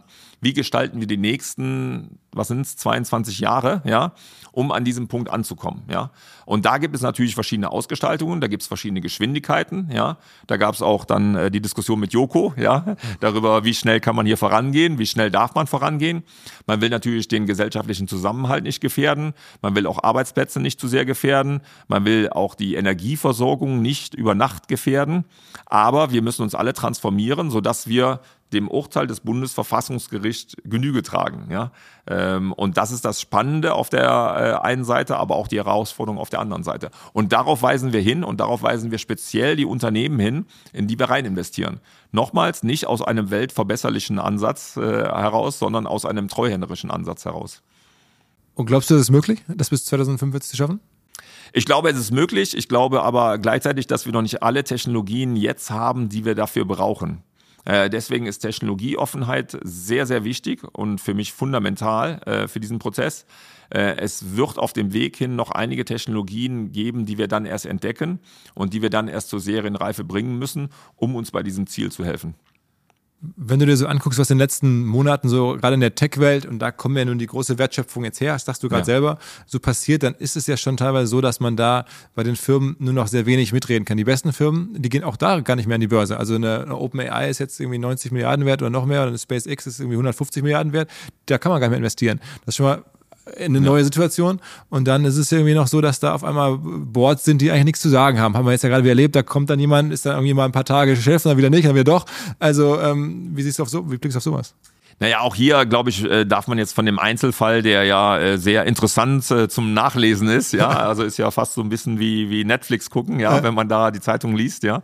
Äh, das ist natürlich super interessant, aber äh, das ist natürlich nicht das Gros der Unternehmen. Ja, also ich glaube, beim Gros der Unternehmen gibt es schon noch eine gute Corporate Governance und da gibt es einen Aufsichtsrat und da kann man auch mitreden, wenn sie natürlich äh, äh, Fremdkapital aufnehmen, ja, oder an der Börse sind.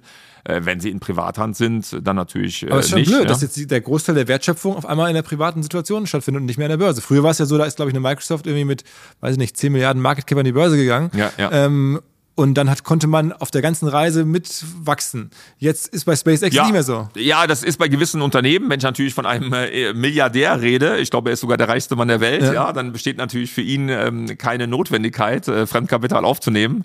Ähm, aber grundsätzlich ist es so, dass wir auch bei BlackRock natürlich noch sehr, sehr viele junge Unternehmen auch in unseren Portfolien haben, die auch beim Wachstum begleiten und die auch zum Teil sehr, sehr spannende Technologien ähm, entwickeln. Also das gibt's durchaus. Aber klar, die großen Fälle, die man dann in der, in der Zeitung liest, äh, sind, ich würde eher sagen, Spezialfälle, wo man nicht unbedingt auf die Allgemeinheit schließen kann. Aber dass die Tatsache, dass man da kaum noch mitbestimmen kann, dass, die, dass diese Founder dann häufig so eine Stimmbindung machen und zwar dann nicht mehr die Mehrheit der Aktien halten, aber immer noch die Mehrheit der Stimmen, das ist schon neu. Wenn man sich darauf einlässt, man muss sich halt darauf einlassen. Ne? Also wenn man als äh, Fremd- oder Eigenkapitalgeber von außen kommt und sich auf dieses Arrangement einlässt, dann muss man damit leben. Ja? aber es ist ja mittlerweile gang und gäbe. Hier, jein, würde ich sagen. Also wir, wir äh, beschränken das eigentlich immer. Ähm, wir machen das so nicht mit. Ähm, aber ich, ich kenne diese Fälle, wo sowas Also auch durch, Facebook ist ein Fall Ja, und Snap ja, genau. und also da gibt es ja. Ja. reichlich mittlerweile. äh, wo sowas gemacht wird. Ähm, aber nochmals, ich glaube, das bildet jetzt nicht unbedingt die Allgemeinheit ab. Ja. Aber ihr nehmt ja auch generell eigentlich keine- keine Board-Seats ein, ne? Also ihr seid ja nicht Nee, jetzt... äh, ähm, Boardseats nehmen wir generell nicht ein. Wie gesagt, wir nehmen unsere Stimmrechte wahr. Wir sind auf den Hauptversammlungen, ähm, aber wir sind äh, normalerweise nicht im Aufsichtsrat. Ja. Bewusst auch nicht, weil es auch am Ende teuer wäre, da zu sitzen, jemanden zu haben, der das alles macht. Das ist ja auch ein Kostenfaktor, ne? Naja, dafür zahlt ja das Unternehmen, also ein Kostenfaktor wäre es nicht, ähm, weil ja äh, das Unternehmen selber die Aufsichtsratsmandate vergütet, ja. Ähm, ähm, aber, wenn das dann ungefähr hinkäme von der Vergütung, die man da bekommt und dem Gehalt bei euch, dann wäre das irgendwie so, ah, aber okay. Ähm, aber nee, das ist bei uns generelle Policy, dass wir eigentlich nicht äh, ständig im Aufsichtsrat sit- sind, aber trotzdem ähm, sehr, sehr regelmäßig mit dem Unternehmen im Kontakt stehen äh, und natürlich auch dementsprechend unsere Stimmrechte wahrnehmen. Ich meine, ihr, ihr müsst ja auch schlank sein von der Personalstruktur, von dem, was ihr machen könnt, um halt diese günstigen äh, Kosten nur zu haben für das Management der Fonds, für das Abbilden der, der Indizes. Also ihr, ihr wollt ja auch irgendwie kostensparend sein, auch in der Industrie, wo die Gehälter sehr hoch sind. Ne? Absolut, ja. Wir wollen vor allen Dingen kostengünstig unsere Produkte unseren Kunden anbieten können. Ja, äh, wir Genau. hatten eben davon gesprochen, dass wir natürlich unsere Produkte auch allen zugänglich machen äh, wollen. Äh, und wenn man sagt, man investiert ab 25 Euro im Monat, dann kann das kein teures Produkt sein, dann muss es ein kostengünstiges Produkt sein. Und um das hinzubekommen, müssen wir A auf unsere Kosten schauen und B hoffentlich ähm, auch ein großes Volumen haben, damit natürlich die Kosten, die da sind, auf ein großes Volumen verteilt werden können. Ist es eigentlich so, dass so ähm, DAX-CEOs deutlich besser verdienen als ein Deutschlandchef von BlackRock? Das habe ich jetzt noch nicht nachgeguckt. das weiß ich nicht. Das wäre doch recht einfach. Ich meine, das sind ja öffentliche Gehälter von denen. Das weiß ich nicht. Das habe ich noch nicht nachgeguckt. Aber es lohnt sich trotzdem schon, sagen wir mal so, du bist jetzt nicht so neidisch auf die Spieler von Eintracht Frankfurt. Ja, Fußballspieler wollte ich immer werden, da gab es auch einen Traum, ja. Ähm, äh, Profifußballer, das war ein äh, Traum von mir, äh, so wahrscheinlich von acht bis ungefähr 14 oder so. Ähm, ich war auch äh, als Stürmer recht gut, weil ich äh, sehr schnell gewachsen bin. Und dann habe ich immer vorne drin gestanden und die Kopfballtore gemacht. Nur irgendwann sind die Verteidiger dann nachgewachsen und waren auf einmal genauso groß wie ich. Und dann war es klar, dass es mit der Fußballkarriere. Aber nichts wird, wirtschaftlich ne? ist es kein Problem. Also ich meine, das ist jetzt schon, sagen wir mal, wir reden jetzt schon, in, in Frankfurt soll es ja so zahlreiche oder Tausende von Einkommensmillionären geben. Das ist man dann schon, wenn man hier angekommen ist, oder? Also ich beklage mich nicht. Ähm, ihr braucht jetzt nicht anfangen zu sammeln hier. Also ich, ich komme aus, ja. Was ist denn, äh, wäre noch eine nächste Stufe für dich? Also nach so einem Job, wenn man das jetzt ein paar Jahre macht, du machst das ja schon irgendwie jetzt fünf, sechs Jahre, bist jetzt ja auch noch nicht irgendwie im Pensionsalter. Macht man das jetzt bis zur Rente oder was käme als nächstes? Na, ich hoffe ja. Also mir macht es sehr viel Spaß.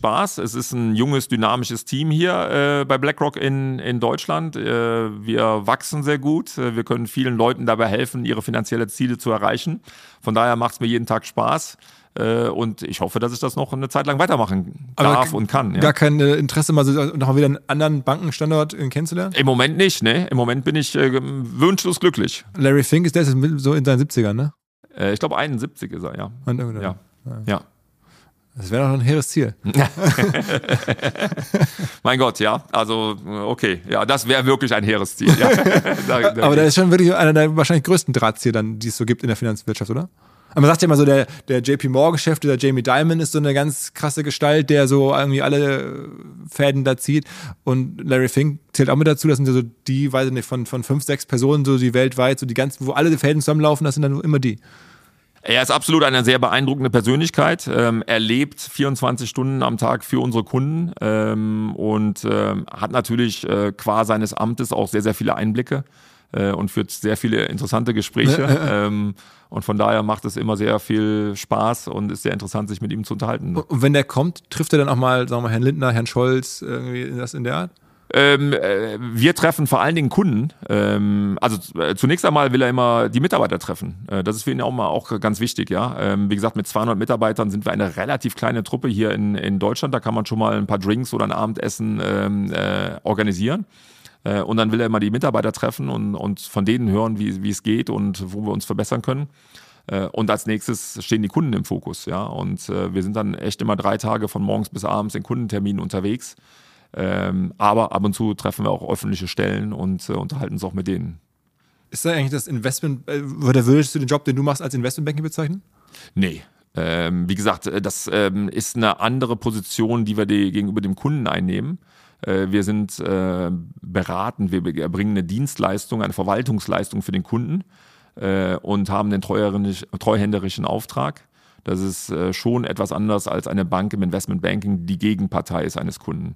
Der Gewinn der Bank ist der Verlust des Kunden und andersrum. Ja, wenn ich was verkaufe, dann äh, bin ich immer Gegenpartei. Wenn, wenn man allerdings berät, dann ist man an der Seite des Kunden äh, und die Interessen sind gleichgerichtet. Das heißt, dein, dein Lifestyle ist jetzt auch viel, viel seriöser. Hier gibt's dann weniger also die ganz wilden Partys und sowas. Die gibt es hier weniger, ja. Trotzdem haben wir unseren Spaß, aber äh, seriöser trifft es gut, ja. natürlich, natürlich. Ja. Alles klar. Ähm, ich glaube, ich habe zumindest alles versucht, aus dir rauszubekommen.